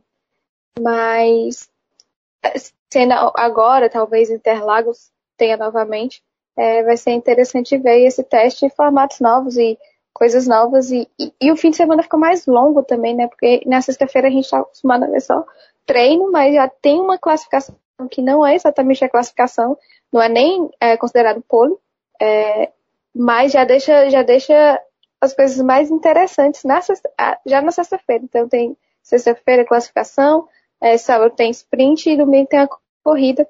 Pra gente que gosta de ficar na frente da TV acompanhando tudo, fica ainda mais interessante. Ei, mas sim, pois é, gente. Eu tô com a Flavinha nessa. Eu tava cética em relação a esse formato. Na verdade, eu acho que quando a gente fica um pouco mais velho e acompanha a categoria há vários anos, a gente fica um pouco mais resistente às mudanças. Eu fiquei achando, ai meu Deus, vão querer transformar a Fórmula 1 em Fórmula 2 agora com o negócio de corrida sprint, que não sei o que, isso não vai dar certo, blá blá blá. Mas a gente assistiu e queimou a língua, porque eu queimei minha língua lindamente. Eu achei muito massa, muito legal, mudou completamente a dinâmica e principalmente a forma de pensar a estratégia para a corrida, que agora é, é, é um efeito dominó, né? Você não pensa só nos treinos livres, só pensando na classificação, não. Você tem que pensar por camadas. Uma coisa depende da outra. Então, assim, eu confesso a vocês que na hora eu fiquei meio perdida. Eu falo, meu Deus, o que, que é isso? Outra coisa, adorei o horário. Eu adorei simplesmente o horário, porque, por exemplo, eu lembro que eu fui treinar sábado e as pessoas estranharam porque eu estava num sábado que tinha Fórmula 1 treinando. Porque geralmente Fórmula 1 no sábado de manhã eu não vou treinar, eu vou depois. Então, assim, dá para você fazer tudo de manhã e aí você tem o, o, a classificação, o sprint e tudo mais. Eu gostei muito do, do horário. Então, assim, queimei minha língua. Não sei se isso seria para todos os GPs, né? Eu acho que poderiam sim, por exemplo, pegar pelo menos os circuitos mais tradicionais ou que tem algum peso para o campeonato, alguma coisa do tipo. Seria interessante também é, para a própria estratégia do campeonato em si, das equipes. Mas assim, queimei super a língua, adorei, adorei muito e acho que poderia ter sido colocado antes, realmente. Muito melhor isso do que a ideia do, do, do grid invertido, que também tinha aparecido. Pois é, minha gente. Vamos ver como é que vão, como é que vão ser, né? Também as corridas classificatórias na Itália. E se tudo der certo, né? Tivemos corrida aqui no Brasil a gente também acompanha e daí esperar o que, que a Fórmula 1 vai decidir para a temporada do ano que vem. Eu só, eu só daria uma ideia, sabe, sabe? O seguinte, hum. primeiro, eu entendo que é importante que esse ano estão testando, mas que façam em todas as provas. Porque tem uma pontuação na prova sprint. Isso pode definir um campeonato. Então é importante que uma, uma prova não tenha peso maior que a outra. Até porque, no fim das sim, contas, sim. todo mundo paga para ter a prova, né? E eu acho que todo mundo vai acabar querendo, porque é muito legal, atrai muito público. Então, é bem interessante. O que a Sibeli falou é, é certo. Uh, ela viu e, e, e, percebeu o interesse a partir do que aconteceu, e isso chama muita atenção. Então, eu, eu acho que tem que ter um peso igual. E, para que as coisas fiquem, ficassem ainda mais interessantes, seria legal se tivéssemos um pneu especial para essa prova. O ultra macio de antigamente, vamos dizer assim, né, tivesse um pneu, obviamente esse pneu tem que durar, né, aquele número de 100 km, número de voltas da prova, mas um pneu especial, um pneu que não fosse utilizado na, nas, eh, nas tomadas de tempo e nem na prova principal. Eu acho que seria uma, uma pitadazinha ali de, de, de sabor diferente. Né? Mas assim, é uma ideia que veio na minha cabeça, acho que ninguém vai fazer isso. Mas acho que seria interessante. Entende? Seria a pitada mais, aquilo que só teríamos na classificação sprint, né? E poderia fazer uma diferença, sei lá, para um carro que talvez não tivesse tão adaptado para a prova inteira, mas que na sprint iria muito bem com esse novo pneu. Alguém poderia arriscar um acerto dessa forma. Quer dizer, era uma coisa que daria uma pimentinha um pouco mais para essa prova de classificação, como a Fórmula 1 está chamando. Pois é. Eu só acrescentaria, Danilo, é, em relação a, a, essa ideia do, da corrida de classificação, uma coisa até que o CH Barbosa comentou com a gente lá no Twitter, que foi a questão dos pontos. Eu acho a questão dos pontos é, poderia ser o, ser um terço né, da corrida. A população também não pode ser um terço, ou seja, a gente tem 25 pontos para o vencedor da corrida principal. Por que, que a corrida sprint não pode ter, de repente, 5 pontos para o vencedor, é, 3 para o segundo e 1 um para o terceiro? Vamos à explicação oficial da FIA. Né? A, a, a, Liberty, a Fórmula 1, gostaria disso aí que você falou. Não sei se com essa pontuação, mas uma pontuação maior. A explicação da FIA para não ceder a isso foi que poderia, na última prova do campeonato, a classificação definir o campeão ao invés da prova principal. Então, eles, por conta disso, preferiram uma pontuação muito pequena, que não fosse definitiva para o campeonato. Compreendi a, a, a explicação, mas não achando que seria melhor, né? É, se, isso, se, isso, acontecer, tem que deixar de chamar de prova de classificação e passar a chamar de prova sprint, né? Prova sprint, é. com uma sim. pontuação boa, né? Sim.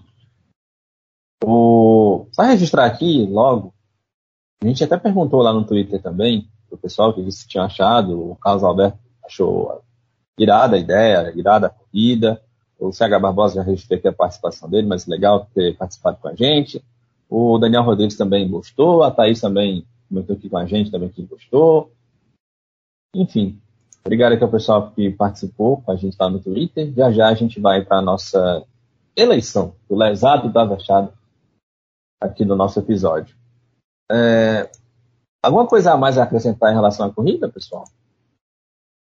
Só uma coisa que eu quero levar em consideração, sabe? Não sei se vocês perceberam, acho que alguém deve ter falado sobre isso, mas eu não vi os outros falando, então é, o Pérez ele iria terminar entre os 10.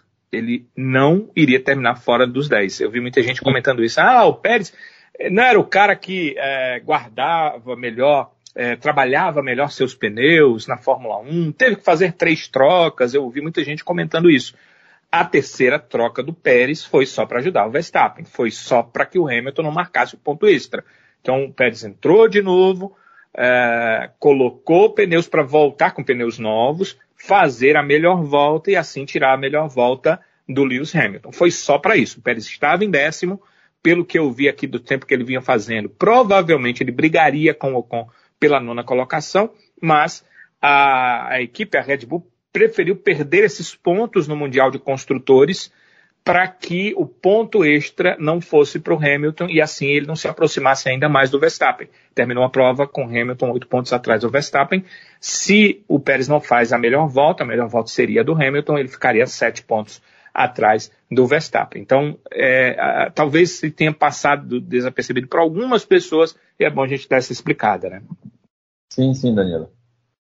Bem lembrado. Mas é, o que eu achei, o que eu entendi foi o seguinte é, nesse caso, que o Pérez terminou, acho que em que posição? Foi 13 terceiro, né? Foi.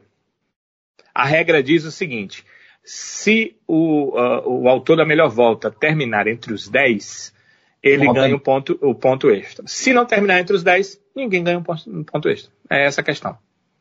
Entende? Por isso o Pérez não ganhou o ponto, porque Sim. não terminou entre os 10, e o Hamilton também não ganhou ponto. A Red Bull, obviamente, sabia muito bem disso. O que, é ela fez?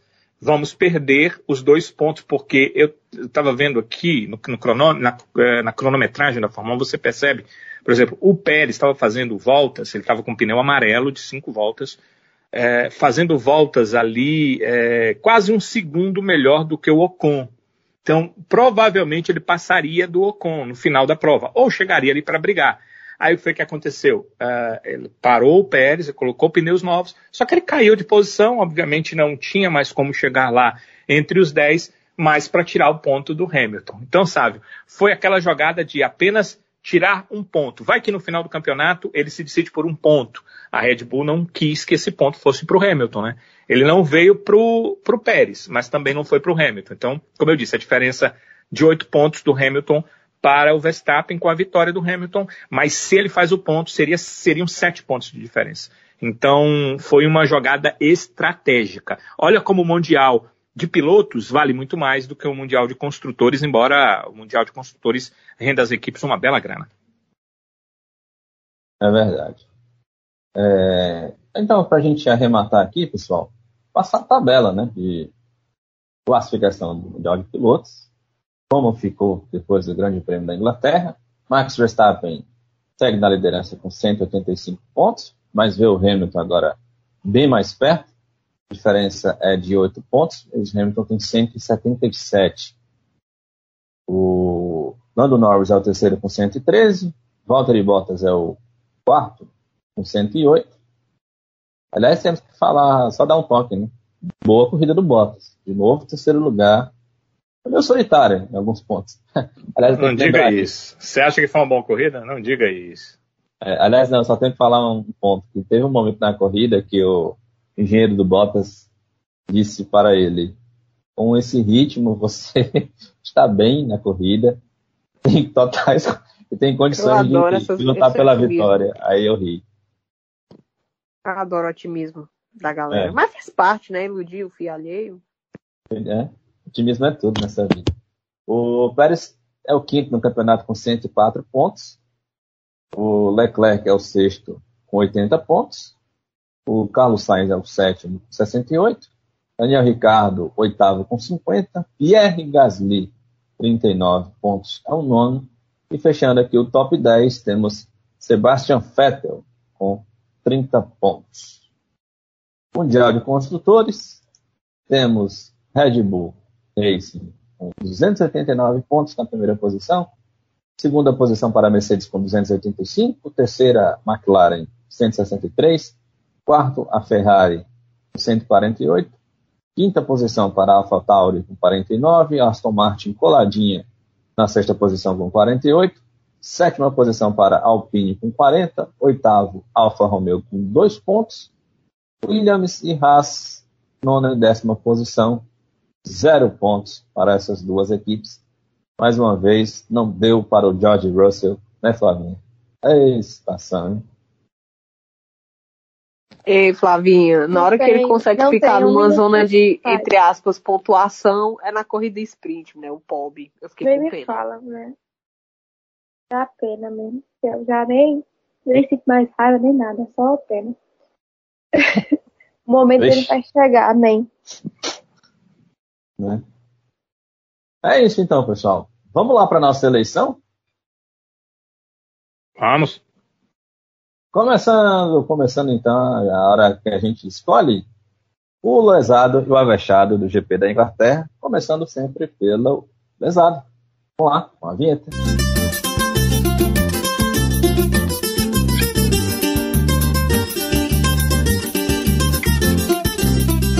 E esse é lesado. É isso aí, minha gente. Vamos escolher aqui o nosso lesado. Começando aqui, é claro, com a sua participação lá no Twitter. Turma voltou aqui com a gente. A Esther dos Santos diz que o lesado para ela foi o Pérez, que não pontuou, com menção desonrosa a quem criticou o Hamilton de forma é, ofensa racista, enfim, toda aquilo que a gente já falou aqui ao longo do nosso episódio. O CH Barbosa diz aqui que o lesado foi o Pérez, que acabou com a corrida dele com a rodada no sábado com menção desonrosa também para o Vettel. Rodou também, só que foi no domingo.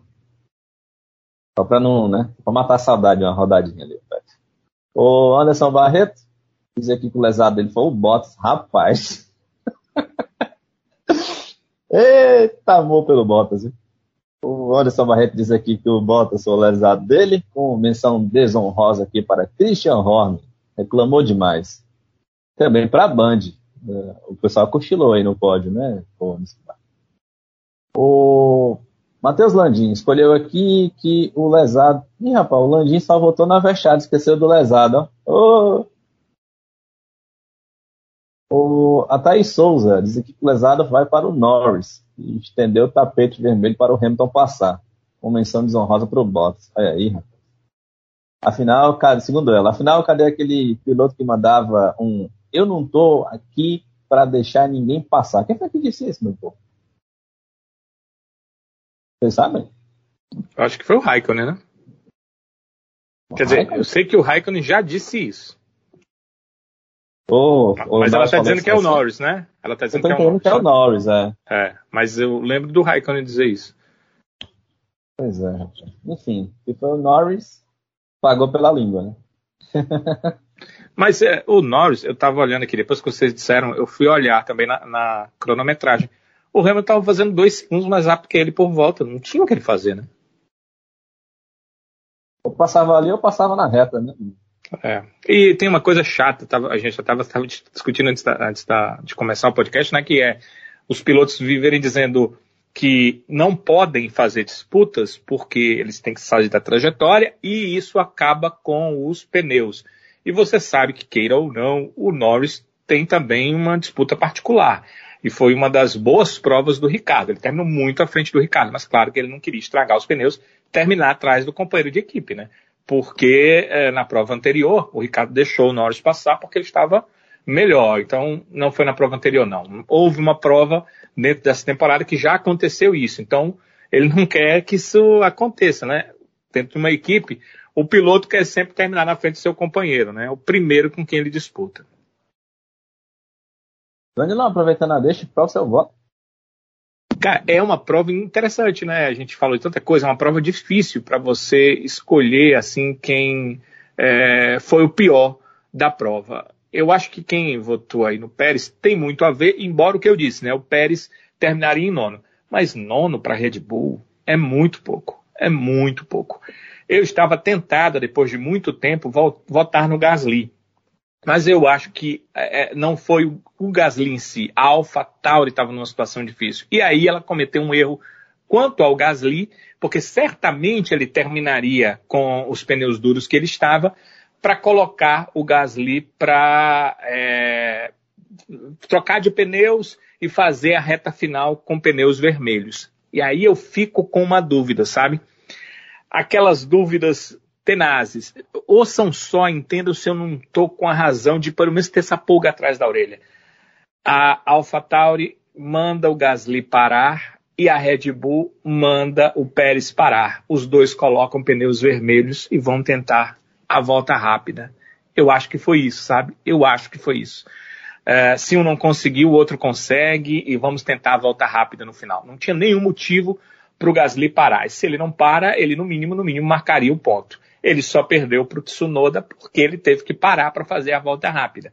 Acho que o pessoal do, grupo Red Bull pensou quem é que tem mais chance de fazer volta rápida ali na Toro Rosso, o Gasly ou o Tsunoda? O Gasly. Então manda o Pérez, manda o Gasly. A gente tem que tomar o ponto do Hamilton. Eu acho que ele foi atrapalhado por isso aí. Sendo assim, a prova do Pérez, aliás, o final de semana do Pérez foi muito ruim. Ele precisa melhorar um pouco. O trunfo dele é que ele tem uma vitória na temporada. E isso faz toda a diferença para sua permanência na Red Bull. Mas ele precisa ser mais avexadinho. No momento, ele foi lesado. É, até porque essa semana, né? Não, essa semana não, porque a semana começou ontem, né? Domingo. A gente está gravando hoje, segunda-feira, dia 19. Mas na última semana, aquele rumor do, do Russell, né? Na Red Bull. Jogo político, ganhou, sabe? Ganhou fôlego de novo, né? Outro jogo político, né, sabe? Ali foi certamente um jogo político, né? É, o Marco disse aquilo um dia depois de que o Russell disse que ano que vem ele tinha certeza que estaria num carro com motor Mercedes. Ou seja, ele ainda tem contrato com a Mercedes para o outro ano. Seja ele piloto titular ou reserva. Ele vai ser o piloto titular da Mercedes. Eu não tenho dúvida disso. George Russell vai ser o companheiro do Lewis Hamilton ano que vem. Não tenho dúvida disso. O anúncio só não foi feito porque não encontraram ainda lugar para o Bottas. A Mercedes quer fazer o que a Ferrari fez na saída do Raikkonen, né? Anunciar quando o seu piloto que vai sair puder anunciar que vai permanecer na Fórmula 1. Só por isso que não foi anunciado ainda. Russell vai estar na Mercedes. Mas é claro que para dar uma alfinetada, senão ele não era realmente Marco, ele acabou saindo com essa aí. Pois é. Velho, o seu voto? O meu avexado ou o meu lesado? Agora eu lesei. É, agora eu iria votar em outro. Eu nem pessoa. não. É, é, é. Posso adiantar meu voto? Posso? Lesada, quem vamos votar? Vixe Maria, viu? Tá disputando hoje quem é mais lesado, eu sabe. Acho que a Flávia que não respondeu. Não, tô dizendo que vamos votar na lesada do, do, Exato, do episódio. Sibeli, deixar meu voto logo. Tu acha, tu acha que ainda precisa votar? Já ganhou. Já ganhou. Unanimidade. Vai, Sibeli.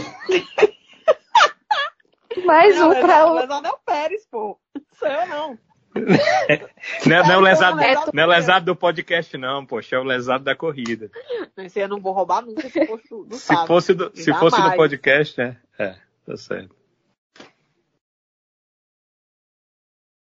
Flavinha, a sua escolha. Vou de Pérez também, pelo final de semana. Eu concordo com o Danilo, achei muito difícil escolher.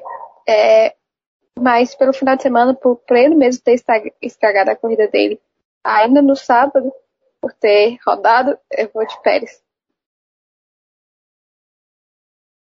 É, acho que não tem como não dar para outro não, viu, pessoal? Acho que, como bem disse Danilo, é pelo conjunto da obra. O final de semana dele, a corrida de classificação, foi, teve aquele erro que foi fatal para a ambição dele. E a corrida, eu até imaginava que eu até vi o, o próprio Regi, o Rinaldo Leme falou na, comentou na Band, né? Chamou atenção antes do, do, da largada, olha, o Pérez deve garantir uma emoção extra para a corrida, porque vai fazer uma corrida de recuperação, então vai garantir aí várias ultrapassagens, mas até que de fato é isso, né? Mas eu imaginava ele um pouco mais para frente em, relação ao grid. Né? Ele mesmo não, se não precisasse fazer essa parada aí para poder tirar esse ponto extra do Hamilton, ele máximo é terminar em nono. Imagina o Pérez terminando em nono. Né? Pelo carro que tem, imagina pelo menos ele num top 5. Mas enfim, meu voto também vai para o Pérez, e com isso o Pérez, então, leva o prêmio de lesado. Vamos para o nosso avexado? Uma vinheta. Se garantir muito, mas se garante, se garante, se garante, mas. Eita, que esse é avexado. De novo aqui com o voto do pessoal no Twitter, o avexado do CH Barbosa foi o Leclerc. O Leclerc também foi avexado da Esther dos Santos, mesma escolha do Anderson Barreto. Com menção honrosa aqui para Norris e Hamilton. O Matheus Landim, que votou só no avexado, disse também que o avexado dele foi o Hamilton. O O, a Thaís Souza também escolheu aqui o avexado para o Leclerc. Então temos aqui votos para o Hamilton. Um, dois, dois votos para Hamilton. Leclerc foi um, dois, três, quatro. Quatro votos para Leclerc. Então temos aqui a escolha do pessoal no Twitter, o Charles Leclerc. E você, Danilo Queiroz, escolhe quem? É, eu acho que entre os dois realmente. É, seria entre os dois realmente. Se a prova tivesse sido só a recuperação ali do Hamilton, vencido a prova, eu votaria no Leclerc. Se o Leclerc tivesse vencido a prova também, eu vou votar no Hamilton pela primeira volta, não pela batida, né? Foi a única coisa que não foi legal em geral, mas como a gente já disse, foi uma batida de corrida com dois pilotaços querendo vencer. Mas o que ele proporcionou de emoção no final. E aí, para efetivar a obra dele, ele conseguiu, ao cair de posição, trocar os pneus e vir com aquela vontade, muitas vezes fazendo dois segundos mais rápido do que o Leclerc, para poder chegar no Leclerc, passar e, e vencer a prova, o, o, o, também é o conjunto da obra, mas o conjunto da obra da prova, que fez para mim a diferença para voltar no Hamilton. Se fosse só essa recuperação no final, a gente sabe que a Mercedes tem carro para isso, mas já parece não ter tanto carro assim como em outros anos. Eu votaria no Leclerc porque acho que ele fez uma prova extraordinária. é uma Ferrari, a gente sabe das limitações da Ferrari, ele esperou o momento, ele ficou ali meio que esperando, esses dois caras vão se tocar, eu vou tomar essa primeira posição, ele tomou a primeira posição, ele conseguiu manter um bom ritmo, é, eu sempre fico olhando na cronometragem, é bem interessante que nas últimas provas, Leclerc e, e Sainz sempre tinham ritmos de volta a volta muito parecidos, e nessa prova é, mesmo que o, o Sainz teve seu problema lá, ele terminaria talvez é, brigando ali pela quarta posição, se não tivesse tido é, o problema que teve nos boxes lá da Ferrari na hora da troca de pneus, mas o ritmo do Leclerc foi diferente do Sainz a prova inteira. Quem tiver cronometragem que puder dar uma medição volta a volta, dê uma olhada que você vai ver. Dificilmente o Leclerc fez é, voltas é, inferiores é, em relação à qualidade, né, ou seja, superiores em relação a tempo às do Leclerc. Sempre ele foi o Leclerc foi mais rápido do que um Sainz e eles são muito próximos. Mas isso é próprio daquele piloto que a gente já falou algumas vezes aqui, que é acima da média, que é fora da curva, que é um piloto de exceção. É quando ele está à frente, quando ele sente a possibilidade de vencer, ele consegue tirar do cronômetro, ele consegue tirar do seu carro, ele consegue fazer voltas acima do que a gente normalmente esperaria do carro. O Leclerc tem isso, ele conseguiu fazer isso.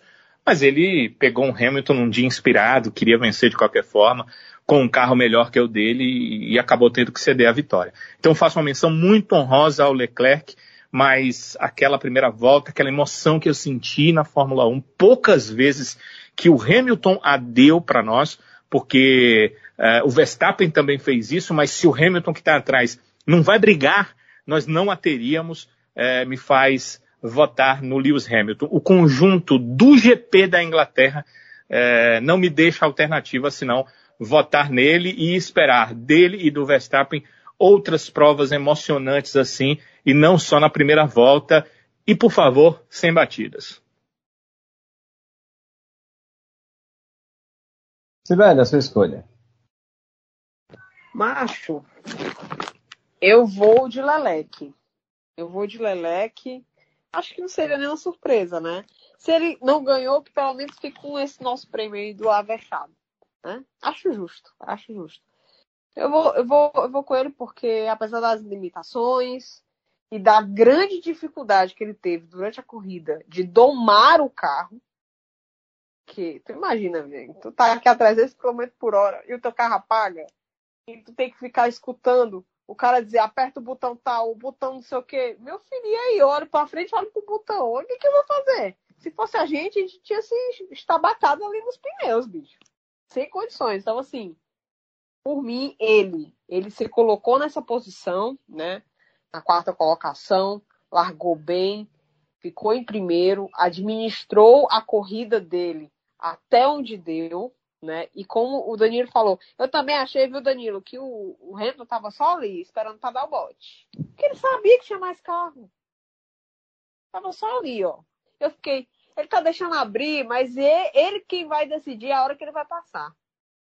É até uma coisa meio sádica, né? Mas é isso, acabou com a minha alegria, mas Leleque. Leleque é o avexado. Flavinho, seu voto. Também vou de leque. É, por, por todo o contexto, menção honrosa também a, ao Hamilton por, por enfim, cara tomar uma punição de 10 segundos e ainda vencer a corrida. É, é, mas o, o Leclerc, todo esse contexto que já falaram, ele não tem um carro perfeito e, gente, eu só lembro do bichinho desesperado com o motor apagando. a voz de desespero desespero no rádio, dava, chega, dava pena, e mesmo assim ele conseguiu segurar. Infelizmente ele não tinha como segurar o Hamilton ali no final para ganhar a corrida. Mas ele fez o que ele podia, até onde ele conseguiu, e conseguiu um segundo lugar para a Ferrari, que não está na melhor fase. Foi muito, muito bom o resultado. Então também pelo conjunto da obra, eu vou no, no Leclerc menção honrosa ao Hamilton por ter vencido.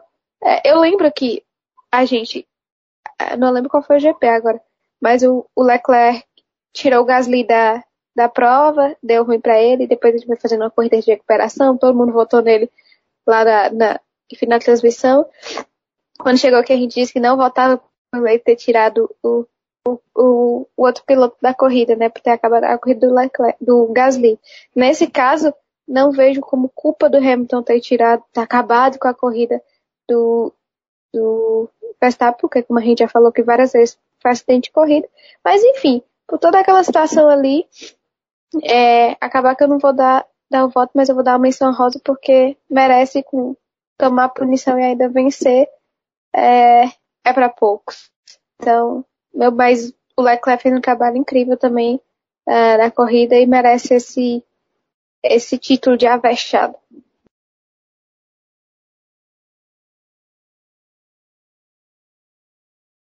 Pois é, eu tenho que destacar aqui realmente duas situações. A primeira é que o Leclerc, para mim, se superou, fez uma corrida espetacular, maravilhosa, é, acima do que qualquer torcedor da Ferrari espera, esperava.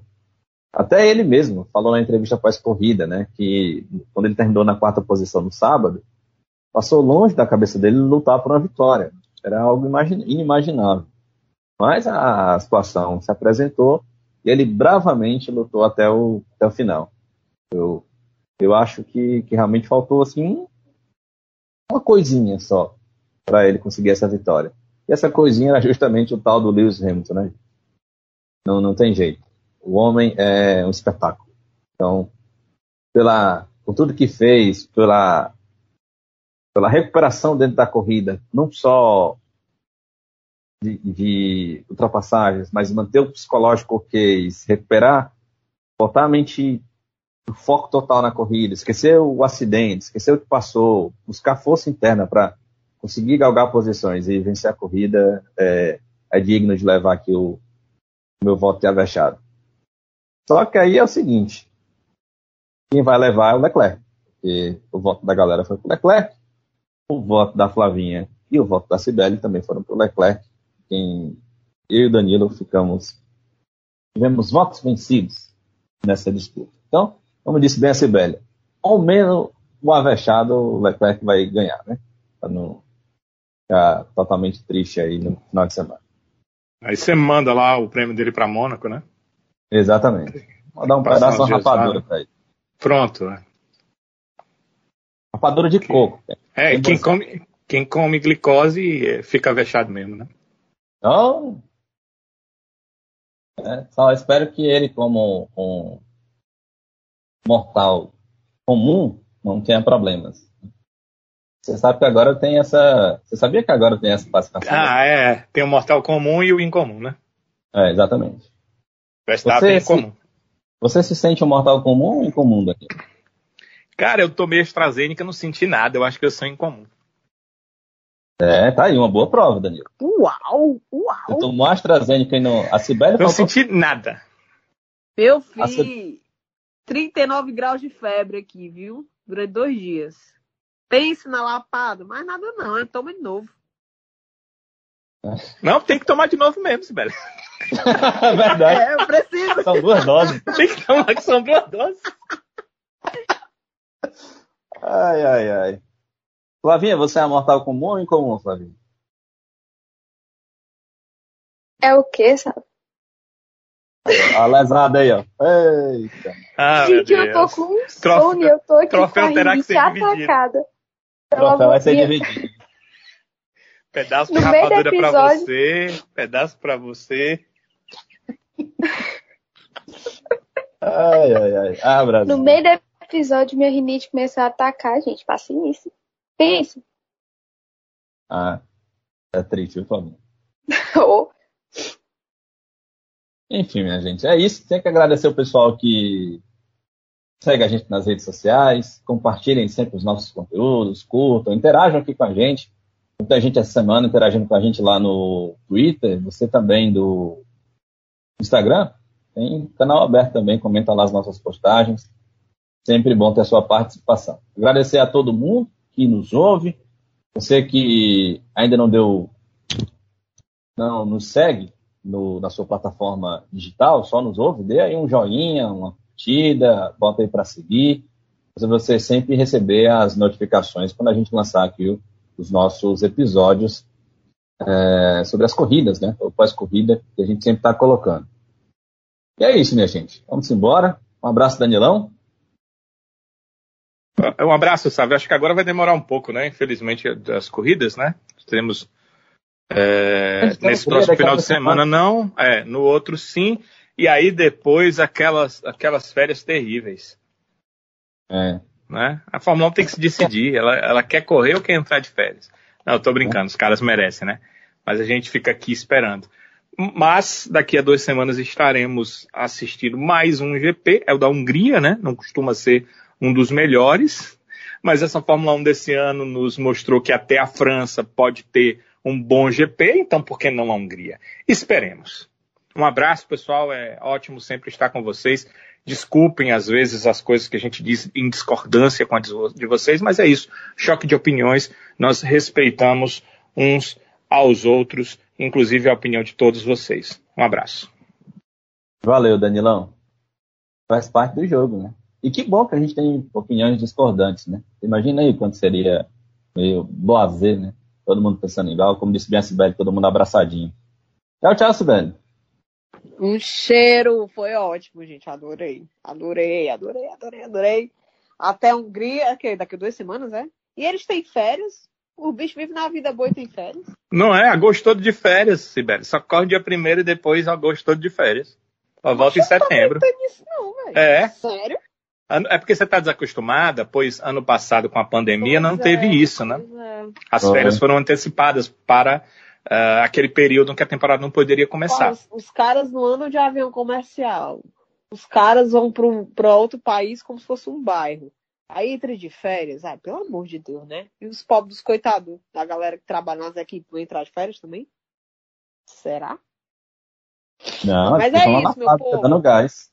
Então, daqui a duas semanas. As fábricas são fechadas, viu? É, é proibido abrir, ah, as é? fábricas. É. Bem, então. Então, Elas são fechadas. Okay. É, eu duvido que alguém não fique trabalhando em casa, né? Eu também. Simulador, também computador, é, parte de engenharia, eletrônica, eu duvido. Mas, pro forma, né? É, é, proibido qualquer tipo de trabalho nesse período nas fábricas da Fórmula 1. O home office truando aí. Certeza. Um cheiro, povo. Até Hungria. Valeu, Sibeli. Tchau, tchau, Flavinha. Segura o sono aí um pouquinho, Flavinha. Tá acabando. Tá acordada tá ainda, Flávia? Tô quase. Tô sim. Avechados para Flávia. aí, tipo, muito obrigada. Foi ótimo a discussão toda. Esse GP que foi polêmico. É... Mas enfim, estamos aqui para isso. Até a próxima. Um cheiro para vocês. Valeu, Flavinha. Um abraço para todo mundo. Você que é mortal comum ou incomum, Sinta-se abraçado nesse momento e até o próximo episódio. Tchau, tchau.